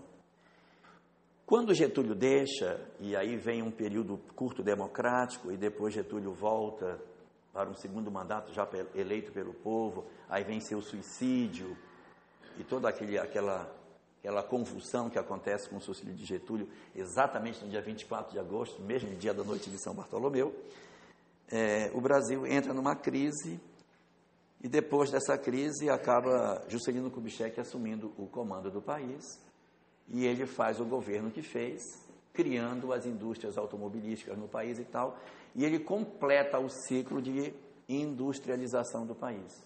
Quando o governo de Juscelino termina, o país está com as estradas feitas, está com as, a indústria automobilística implantada, indicadores de desempenho criados, uma série de controles que não existiam antes e a distância do país para as nações vizinhas ficam ainda mais acentuadas. Depois desse período de Juscelino, vem o curto período de Jânio Quadros, depois nós temos o período é, de Jango, aí vem, vem o golpe militar e entra o regime militar durante aquele período que vai de 1964 até 1985. É o período no qual os militares assumem o poder arbítrio, violência, intolerância, tortura e todo um conjunto de fenômenos que vão acontecer que quem os cometeu responde diante da lei. Mas eu quero olhar é o Brasil. O Brasil, durante esse período, faz todo um processo de desenvolvimento econômico. Aí cria-se a Telebrás, a, a, a Embratel, uma série de instrumentos de desenvolvimento econômico são criados. Então, politicamente vai acontecendo um, um, processo indesejável e economicamente vai havendo a construção e a modernização do país.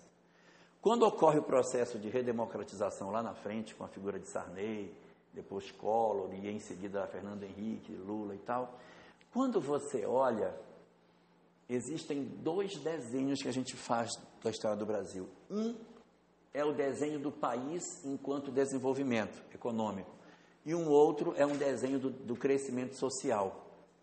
O que se observa é que, na questão do desenvolvimento econômico e de desenvolvimento do país enquanto nação, a sensação que se tem é que uma mão só pegou e fez o desenvolvimento do país, porque hoje ele é muito diferente do que ele era há 100 anos atrás.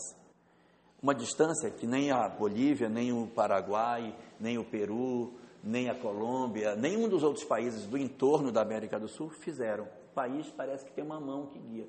E socialmente ele tem oscilações que sobem, que descem, que sobem, que descem, que sobem, que descem, num processo de amadurecimento que o país vem passando. O que dá a sensação de que existe alguma, alguma coisa que de repente gerencia o processo de desenvolvimento do país buscando que ele cumpra um objetivo. O objetivo do país, segundo aquilo que está colocado nas obras doutrinárias, não é que ele seja a nação mais rica do mundo, nem é que ele seja a nação com maior tecnologia do planeta, mas ele está marcado para ser a nação com maior diferencial com relação à humanidade no, no trato com as pessoas. Eu posso encontrar no país muitos lugares onde a gente tem os direitos humanos muito mais respeitados. Eu encontro com facilidade. Se for na Europa, a gente tem exemplos impressionantes de, de preocupação com o outro. Mas o Brasil tem uma característica que é a receptividade e a gente não ter as resistências que a gente tem no nosso Brasil com relação a quem vem de fora. Ou seja, essa fraternidade que acabou ficando como esteio marcante. Se um dia uma doutrina radical religiosa aportar no Brasil, ela vai ter que se moldar a fraternidade que existe no nosso trato. ela chega aqui e diz, não, mas não pode ser assim. Árabes e judeus aqui são amigos, se tratam bem. No Rio de Janeiro existe uma rua, a Rua da Alfândega, que tem a, o Saara, que é a Sociedade dos Amigos e, e, e não sei o que, tem da Rua da Alfândega. Árabes e judeus lá convivem juntos, tem loja uma do lado da outra. Quando tem conflito no Oriente Médio, eles saem de mãos dadas, mostrando que aqui é possível se viver longe daquele cenário, é possível que as pessoas se gostem e são árabes e judeus e são amigos. Lá é mais difícil, aqui é mais fácil. tem nutrido, pela, acho que pela conjuntura política, entre nós mesmos. Sudeste, Nordeste, tem se é. criado um. Nós estamos vivendo, é? nós estamos vivendo um momento novo. Nós estamos vivendo um momento novo no país que a gente precisa cuidar para que essas feridas cicatrizem e a gente não caminhe para frente com essas feridas abertas. É, nós, nós, porque o processo de construção social é um processo dinâmico. Nesse, qual é o momento que a gente está vendo agora? a, nós temos que garantir a nossa unidade. Nós sempre tivemos unidade. Então nós temos que cuidar para que a gente não perca a nossa unidade, a nossa capacidade de, de nos enxergarmos como uma nação, como um povo só. Isso quando foi construído, quando Dom João VI veio, que se construiu a ideia de nação, não tinha. É, é ele, é ele que faz surgir esse sentimento. E no momento que a gente está vivendo, a gente tem alguns movimentos que tentam esgarçar esse tecido e tentam romper determinados pactos que existem no nosso país de fraternidade e de igualdade entre todos nós. A gente precisa cuidar para que isso não, não se torne um processo histórico que venha a trazer problemas amanhã. Nós já vivemos um período semelhante a esse em 1932, com o integralismo. É que a gente já esqueceu, já passou. Mas na época existiu um, um movimento político no Brasil chamado integralismo. E os camisa verde usavam um, um símbolo de, uma, de, uma, de, um somatório no, no ombro e se, se cumprimentavam em, em Guarani, era Anauê. Por que, que eu vou dizer oi? Por que, que eu vou falar português? Eu tenho que, tenho que saudar na língua nativa, então é Anauê.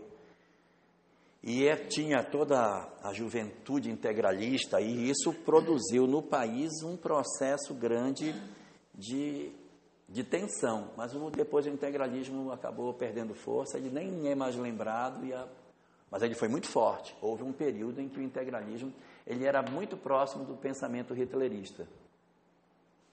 O mesmo modelo nazista, no Brasil, integralismo. Era uma coisa assemelhada. E assim, hoje, a nossa condição de, de funcionamento do país é basicamente essa, na qual a nossa nação hoje tem uma perspectiva de ser a, a pátria do Evangelho. Mas a pátria do Evangelho é a pátria da fraternidade. Na pátria da fraternidade não cabe ninguém passar fome. Na pátria da fraternidade não pode existir ódio. Na pátria da fraternidade, na pátria do Evangelho, não pode existir essas diferenças entre os indivíduos. Mas não significa dizer que a pátria do Evangelho é a pátria mais rica, a mais poderosa, a nação número um, que é a locomotiva do mundo. Não é esse o nosso objetivo. Não há esse desenho para o país, mas não é um local para que as pessoas passem fome. É inadmissível que numa nação tão rica como a nossa, as pessoas sintam fome. Então nós temos que cuidar. Nós temos ainda um desrespeito muito grande com o meio ambiente, nós estamos cheios de lixão.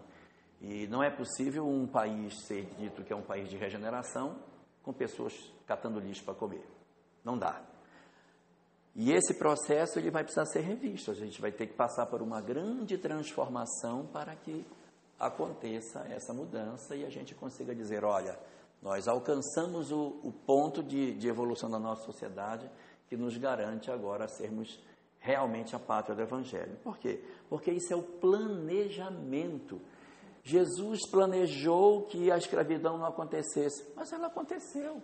E ela não aconteceu por um ano, foram três séculos de escravidão. São três séculos falando, fazendo besteira e a aposta feita. Que uma hora isso vai se resolver, os dramas sociais que vão ser criados, eles vão ter que resolver, mas a aposta permanece. A guerra do Paraguai não estava no plano, mas o Brasil fez. Outra bobagem. Mas a aposta continua, ou seja, nós somos uma promessa de sermos a pátria do Evangelho. Nós não somos a pátria do Evangelho.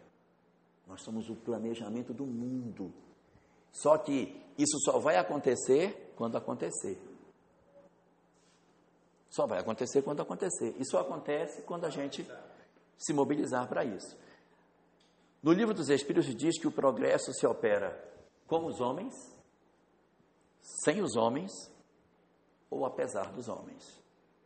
Notem bem que é com os homens, sem os homens, apesar dos homens. Mulheres não tomam parte desse processo. O que significa ser com os homens? Com os homens é quando a gente se junta e a gente vai, então vem mais cedo. Sem os homens é quando os homens não se mexem. Então vai pela força das coisas. Naturalmente, vai demorar, mas vai acontecer.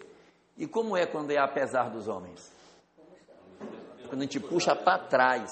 Porque o primeiro puxa para frente, o segundo não faz nada, e o terceiro quando está puxando para trás. Então é com os homens, sem os homens ou apesar dos homens. E qual é a consequência individual para isso? Quando é com os homens, a gente colabora e fica.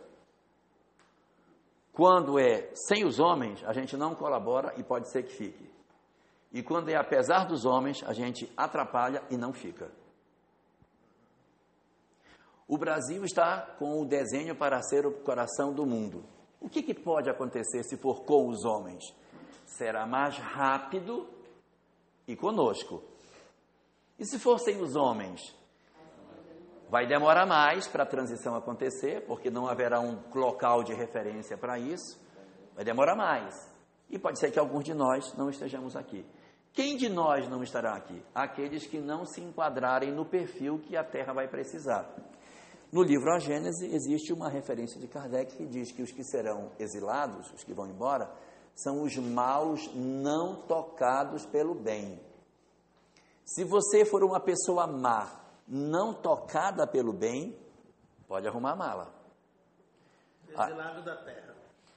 É, os que sofrem de síndrome de Gabriela são os mais prováveis de serem exilados. Síndrome de Gabriela, eu nasci assim, eu sou mesmo assim, eu vou ser sempre assim. Então, quando a gente está congelado num determinado comportamento, que diz eu sou assim e eu não vou mudar, ainda pior, assim, eu sei que eu estou errado, mas eu vou continuar. Então, não está disposto à mudança. Esses estão indicados para, de repente, caso não mudem, se transferirem. E a Terra demora mais. O processo de transição não tem data marcada. Deus não trabalha com relógio. A gente esperou muito o ano de 2012 como transição da Terra. Agora já tem um pessoal falando 2019, porque vai fazer 50 anos que o homem pisou na Lua e que aí. A... Gente, oh meu Deus, o livro dos médiums. Cadê o livro dos médiums? O livro dos médiums. Livro dos médiums. E tem dois. Vocês sabiam que essa, esse negócio está no livro dos médiums? Não sabem? Meu Deus. Por isso tá... você está aqui. Livro dos médiums. Acabei de abrir. Está aqui, também que não, eu não alterei nada, não está remendado. Leia para nós o oitavo, para não dizer que fui eu que li e que eu, eu menti. Essa questão da transição da Terra 2019 está aqui já. Oitavo. Oitavo. Reconhecem-se ainda os espíritos levianos pela facilidade com a qual predizem o futuro e precisam fatos materiais para que não nos é dado conhecer.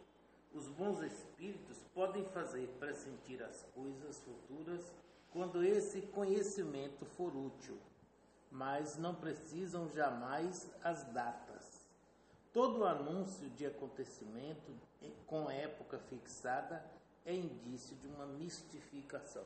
Rapaz, como é que você grava tudo isso? Melhor pergunta que você fez hoje. Se alguém chegar com vocês e disser a transição vai acontecer no dia 30 de março de 2040, pode confiar. Espírito superior não marca data, porque o tempo de Deus não é cronológico, é psicológico. Qual é o tempo para começar? Qual é o eu eu vou falar agora assim, a minha impressão pessoal. Isso é o meu, minha maneira de pensar. Eu posso estar completamente errado. Mas quais são as duas chagas da humanidade? O orgulho e o egoísmo. Então, eu tenho que vencer o orgulho, tenho que vencer o egoísmo. Quando eu vencer o orgulho e o egoísmo, eu pulei a fogueira. Eu vou vencer o orgulho quando no mundo acabarem as guerras. E eu vou vencer o egoísmo quando acabar a fome. Então você olha e diz assim: tem guerra no mundo? Tem. Tem fome no mundo? Não estamos ainda na regeneração. Quando você acha que termina a guerra? Ano que vem? Vai mais, não vai? Vai aí um bocado de tempo. E a fome? Vai um bocado de tempo. Então aí dá para a gente ter uma medida, é, é como eu, da minha maneira pessoal, que posso estar errado, enxergo. Quanto tempo vai demorar para que as nações parem de guerrear? Quanto tempo vai demorar para que a, a fome seja extinta? Iniciamos aqui algumas literaturas que demarcaram o tempo. É, uma delas, não, é, é, uma delas é Não Será em 2012, que dizem que Chico disse. Pois é. né? E nós, nós vencemos várias outras literaturas falaram a mesma coisa. E eu participei de uma reunião em que eu questionei isso.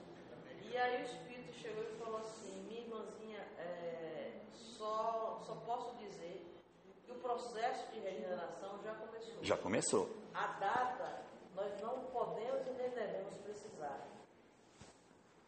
Porque isso não depende de nós, é um processo. Pois então eu vou contar para você. Querem saber? Se vocês não quiserem, eu não falo nada. Não existe uma data para ela, para a transição se concluir, mas ela já começou. Quando que ela começou? Na segunda metade do século XX. Quando eu falo segunda metade do século XX, não é para ninguém pegar, olha, 1951, 1 de janeiro de 51. Não. Naquela segunda metade do século XX houve uma transição. A gente não enxerga uma mudança grande que a sociedade experimentou? Na segunda metade do século XX, houve um reencarne em massa de uma quantidade grande de entidades que estavam há muito tempo presas. Vocês têm tempo? Para eu falar?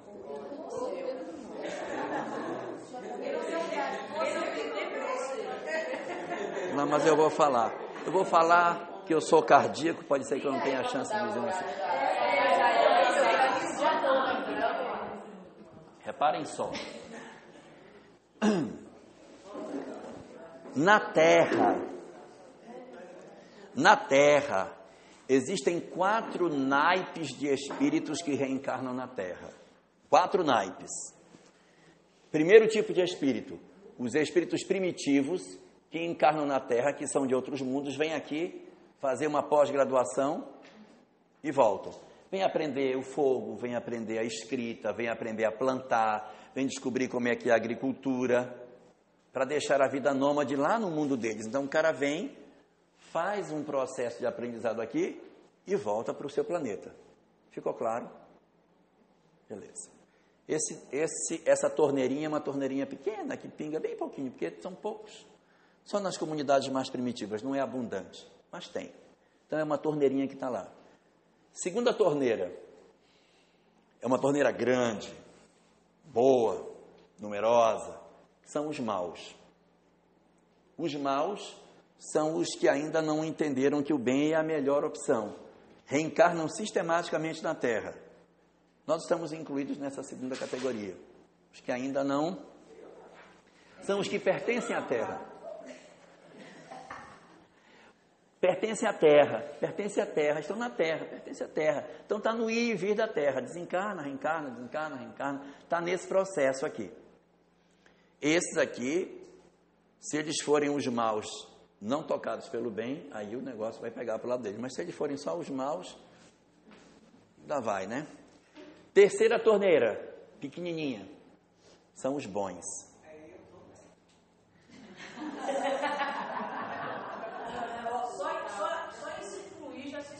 É. Quando se incluiu, se excluiu. Então, os bons. Os bons são formados por espíritos mais evoluídos que vêm à Terra para deixar uma contribuição. Assim como os primitivos vêm à Terra para deixar uma contribuição em volta, os bons vêm à Terra para deixar uma contribuição em volta ou para os seus locais de origem. É uma torneira pequena e fica aberta um pouquinho, pingando. Então vem um Gandhi, vem uma Madre Teresa de Calcutá, vem um Chico Xavier.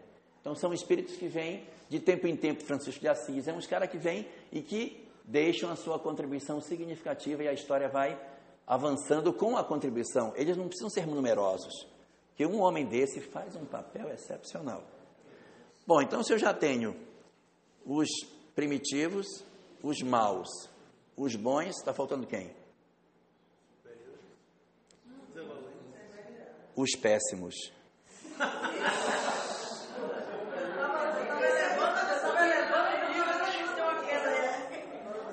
Os péssimos. Quem são os péssimos? Os péssimos são aqueles que não podem reencarnar na Terra com frequência, senão eles desequilibram o planeta. Gengis Khan, é, esses personagens que a gente conhece da história que são extremamente nocivos. Essas entidades, elas não vêm com frequência. A torneira deles é bem pequenininha. Porque se eles vierem de monte, eles desagregam a nossa, nossa civilização. Mas eles precisam vir, porque eles têm que ter chance de progresso. De tempos em tempos você vai busca um cara desse lá na furna e traz. O mal, quando desencarna, tem uma tendência de ir para o umbral, que é local de pranto e ranger de dente. E o, e o péssimo, quando desencarna, não vai para o umbral, vai para as trevas, que é um local que não tem pranto nem ranger de dente, porque lá a lágrima é seca e o riso é da gargalhada do mal. Diferente. Nas trevas se planeja o mal, se odeia. No, no umbral ninguém consegue nem planejar nada, que está todo mundo chorando, gemendo, não tem nem como se articular. Não existe poder constituído no umbral. Não existe uma hierarquia de poder, porque está todo mundo tão perturbado que ninguém consegue tomar conta de nada. Na, nas trevas, meu coração duro de pedra ainda permite com que eu tenha poder, autoridade, aí eu que tenho aquelas estruturas de mando. Lá nas trevas tem, porque os espíritos estão cauterizados na dor, não tem acesso. Na hora que ele cai em crise, aí ele não consegue mais manter, ele é recolhido outro assume e eles vão para outros locais para serem atendidos. Mas na treva, a lágrima é seca, é ódio, não é remorso.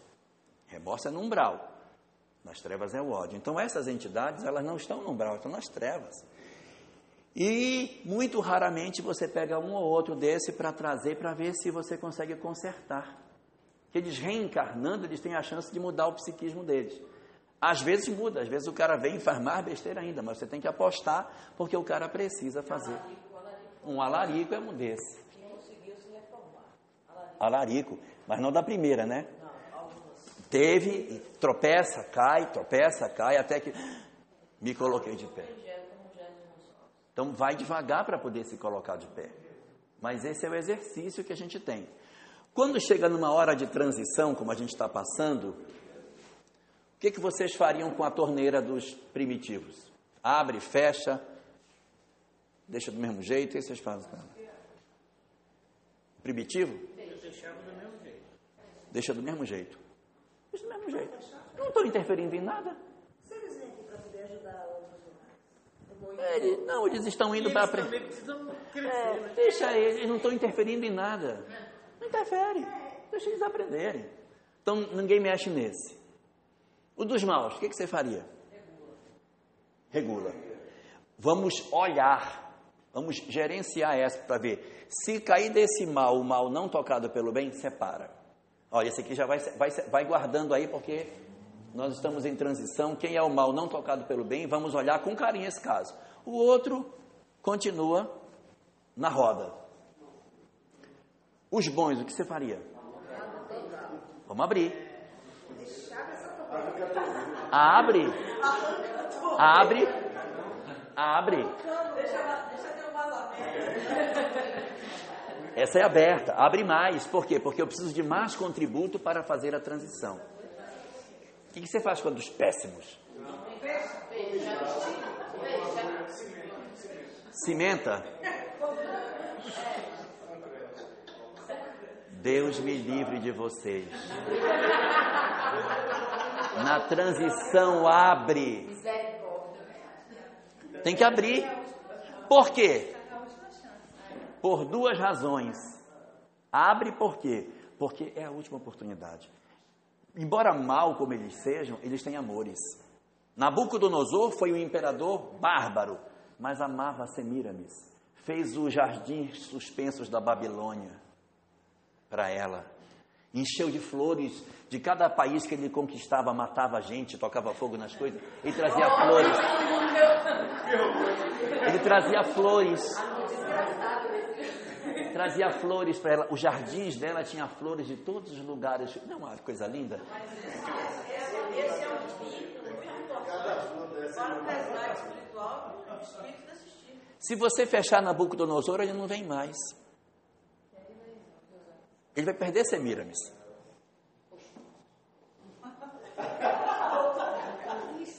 Olha, eu, eu não sei de onde foi que o pessoal do Pará tirou essa história, mas na época que eu era da juventude espírita lá no Pará, o pessoal dizia que quando Nabucodonosor, isso é, isso é, isso é fofoca, quando Nabucodonosor chegou no mundo espiritual, que ele viu a extensão do que ele tinha feito, tanta gente que ele tinha matado, ele ficou tão perturbado, que aí ele, ele disse, eu vou assumir um compromisso em função do que ele fez. Eu não sei, o pessoal do Pará que fala isso, eu não sei onde eles acharam isso, mas isso é uma voz corrente no movimento do Pará. Que aí Nabucodonosor se comprometeu em garantir facilidade de reencarne para todos aqueles que ele comprometeu, que ele matou e que ele, ele empurrou no caminho do vício. Então, segundo o pessoal do Pará, Nabucodonosor vigia as possibilidades de reencarnação aonde quer que estejam. Então, quando ele vê um casal de namorados, ele tem a oportunidade de colocar aqui um, então lá o pessoal chamava, quando uma menina engravidava. Ele é o cupido? É, ele te faz um papel de cupido. Quando a menina engravidava, só isso deve ser filho do Nabuco. Que o Nabucodonosor já colocou mais um da turma dele. Foi Seu ele povo. responsável por você ter encontrado o Tiago. Depois você fica falando mal do bichinho. Então, Nabucodonosor Nabucodonosor foi assim um, uma entidade que teve um, um papel muito muito importante na história negativamente, mas a gente não pode fechar para ele a chance dele se desenvolver. Não é correto da nossa parte você. Então ele tem que vir. Só que é o seguinte, quando ele vem, você se prepara, que quando ele vem, ele vem com toda a energia dele. Então o que que fala, o que que falam os espíritos? Que no final do século XX, uma leva enorme de espíritos dessa condição passaram a reencarnar na Terra com duplo objetivo. Era a última chance para eles e para nós a oportunidade de saber se somos bons ou não. Quando esses elementos caem na terra, eles têm a chance de se recuperar, porque quando eles renascem, os seus amores já encarnam junto para tentar retirá-lo das condições. Às vezes eles erram, se transformam donos do tráfico, pessoas violentas, etc., é, é, ditadores. Às vezes eles acertam, às vezes eles erram, mas é tem que dar uma oportunidade para eles. E nessas questões dessas oportunidades, que são dadas para essas entidades, esses espíritos, quando eles chegam na Terra, eles podem também produzir uma ideologia que atrai as pessoas e você descobre se você era realmente bom ou não. São chamados movimentos catalisadores. Eu crio uma ideologia e automaticamente pessoas que eu achei que eram boas se sentem imantadas por ela e se agregam. Vocês não percebem algumas ideologias hoje no planeta que você diz, gente, como é que esse pessoal consegue se agregar a isso? É porque não era completamente bom. Então, quando esse movimento apareceu, eu me senti atraído por ele. Então, eu tiro da indiferença. Está no Apocalipse. Eu vou ficar com os que forem quentes, os que forem frios. Aquele que for morno, eu vou vomitar na minha boca. Então, diz assim também: é, e, por a, e por se multiplicar a maldade, o amor de muitos se esfriará. Daí, nos, nos tempos de transição, a população ela se polariza entre bons e maus. Você pode ver que começa a haver um distanciamento, assim, os que estão de um lado, os que estão do outro. Porque esses movimentos catalisadores, eles vão despertar os sentimentos que nós temos negativos e que estão adormecidos. Se você for realmente bom, esses movimentos não fazem eco em você. Se tiver resíduo, você vai junto. Então é a, é a oportunidade de eu acordar determinados valores que estão adormecidos, mas que são verdadeiros dentro de mim. Então, na segunda metade do século XX, iniciou-se um processo de transformação na nossa sociedade. O que aconteceu na segunda metade do século XX? O movimento hippie, que fez uma mudança significativa na estrutura da escola, da família, de um monte de coisa. E de lá para cá, várias transformações vêm acontecendo. Eles são espíritos superiores? Não, muito pelo contrário. Só que na loucura que eles têm, eles vão mudando as estruturas arcaicas da sociedade e criando novos valores. Que conversa é essa que pai não abraça filho? De onde você tirou essa conversa? E tal. E aí vai questionando valores e vai surgindo uma nova proposta de escola, uma nova proposta. Lembra da escola antiga que o professor batia no aluno?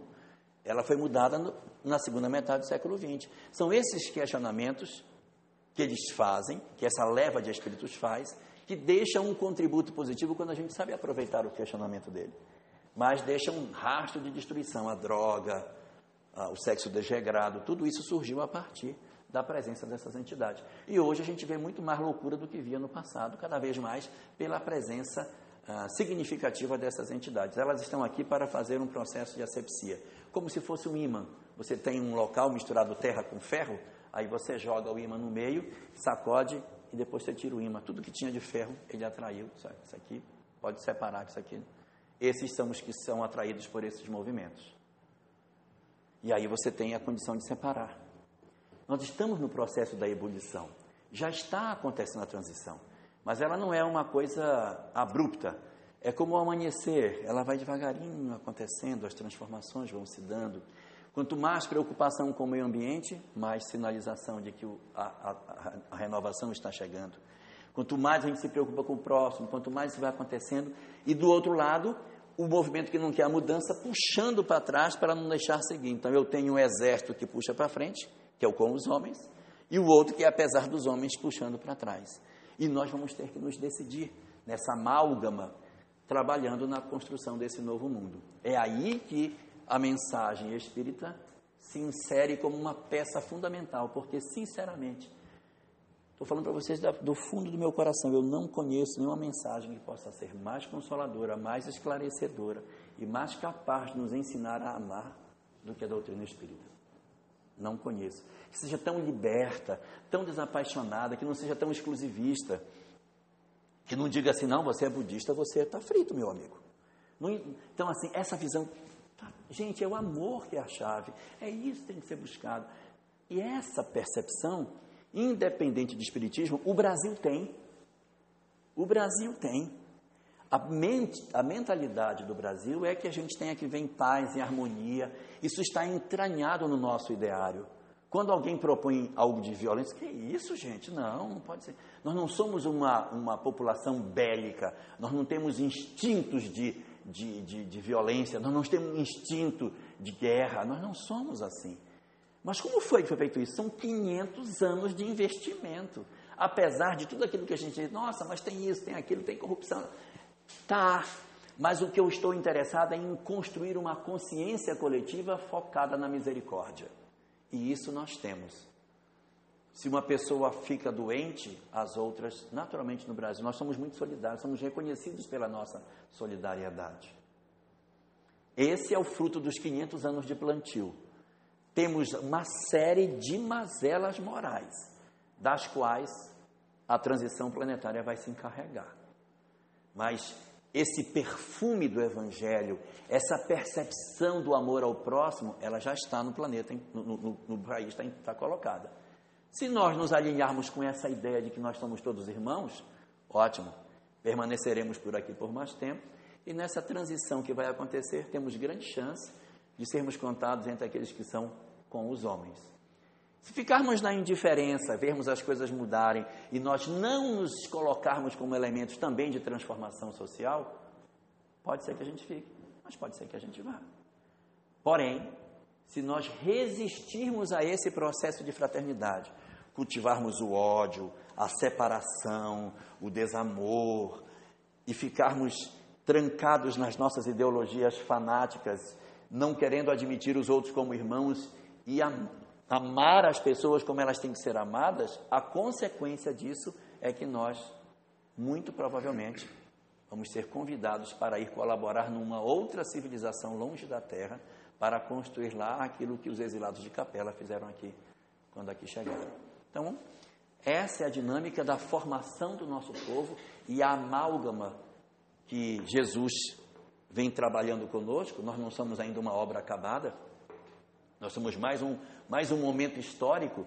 Nós estamos ainda preparando uma, uma comida, nós estamos no meio dela, nós não somos ainda o resultado final, nós somos ainda mais uma fase, e a fase é essa. Se nós falharmos nisso fragorosamente e essa ideia de fraternidade sumir do Brasil, o Cristo não tem pressa, ele vai apostar em outro lugar para começar o trabalho.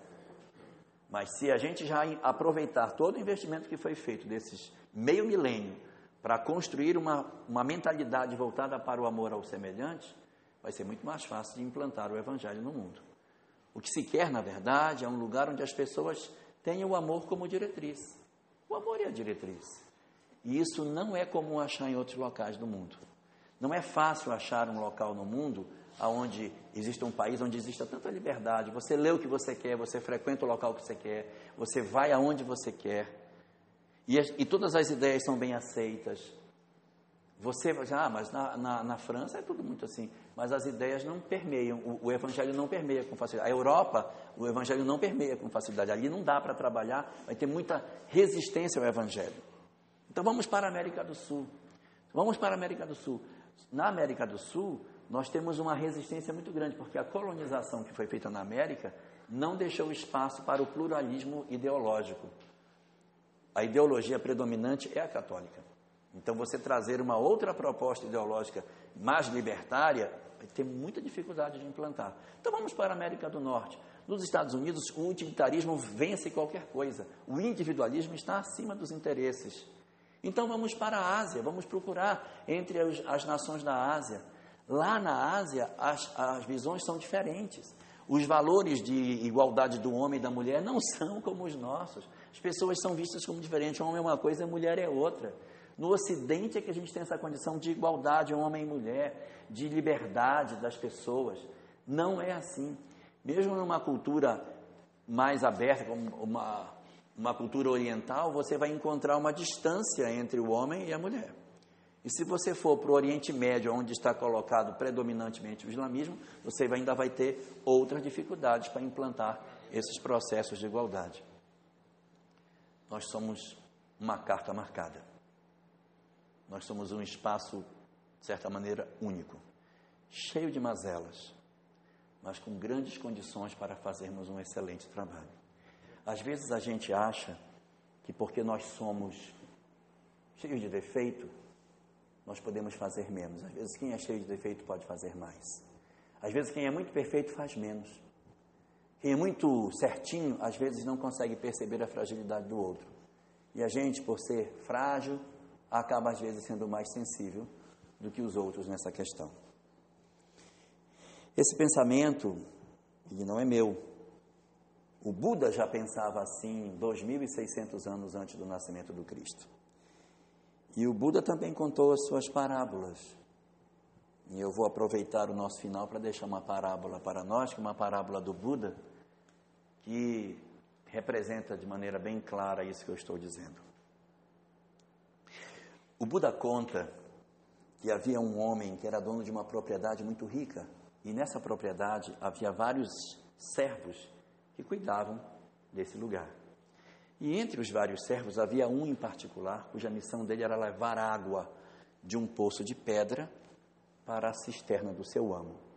Todos os dias de manhã, ele colocava uma vara sobre os ombros com um balde de cada lado, caminhava da casa até o poço, deixava os baldes ao lado do poço de pedra, enchia os baldes e levava de volta os baldes para encher a cisterna do seu senhor.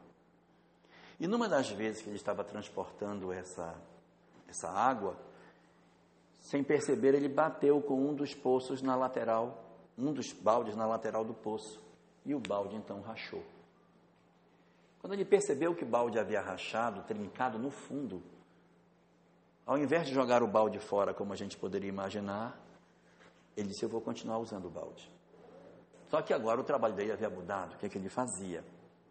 Ele botava os dois baldes na lateral do poço, enchia o balde bom, enchia o balde rachado e imediatamente colocava a vara nas costas e saía correndo pelo caminho E quando chegava na casa, derramava um pouquinho de água que havia sobrado do balde rachado e depois jogava a água do balde bom. E uma das vezes que ele estava fazendo esse processo, ele apoiou o balde rachado sobre o poço para começar a encher. O balde então virou-se para ele. Nessa época os baldes ainda falavam. Aí, aí o balde se virou para ele e disse: Não faça isso com você. Eu sou um inútil. Você pensa que eu não percebo? Que por causa de mim você sofre muito mais? Que se não fosse o esforço que você faz de levar água para a casa do seu amo, servindo de mim, você faria muito menos viagem? Eu não presto para mais nada. Eu sou um balde rachado, inútil, quebrado, inservível, imprestável. Eu não tenho condição de fazer nada certo. Eu tenho vergonha do balde bom. Olha, o balde bom, como ele carrega água para você. Eu não carrego nada, eu sou um inútil. Não se condene a sofrer por minha causa, que sou um imprestável. Me jogue fora no montouro de lixo que é o meu lugar e coloque no meu lugar um outro balde bom que pode ajudar você muito mais. Eu não sirvo para nada. Não se condene a sofrer por minha culpa. E o rapaz então virando-se para o balde disse: Ah, meu querido balde rachado, se tu soubesses o quanto meu amo se, se agrada do meu trabalho, exatamente porque eu me sirvo de ti, tu não dirias essas coisas. Porque exatamente no dia seguinte ao que tu rachaste, eu plantei sementes de rosa que vão desde o poço até a casa do meu amo. E quando tu vais nas minhas costas, chorando pelas tuas rachaduras, as tuas, a tua pequenez, a tua incapacidade, as tuas feridas, os teus dramas, tu vais semeando vida e as tuas lágrimas vão fazendo nascer as rosas que eu colho toda manhã para enfeitar a casa do meu amo, que é muito feliz com o trabalho que faço porque me sirvo de ti. Olha o lado do balde bom.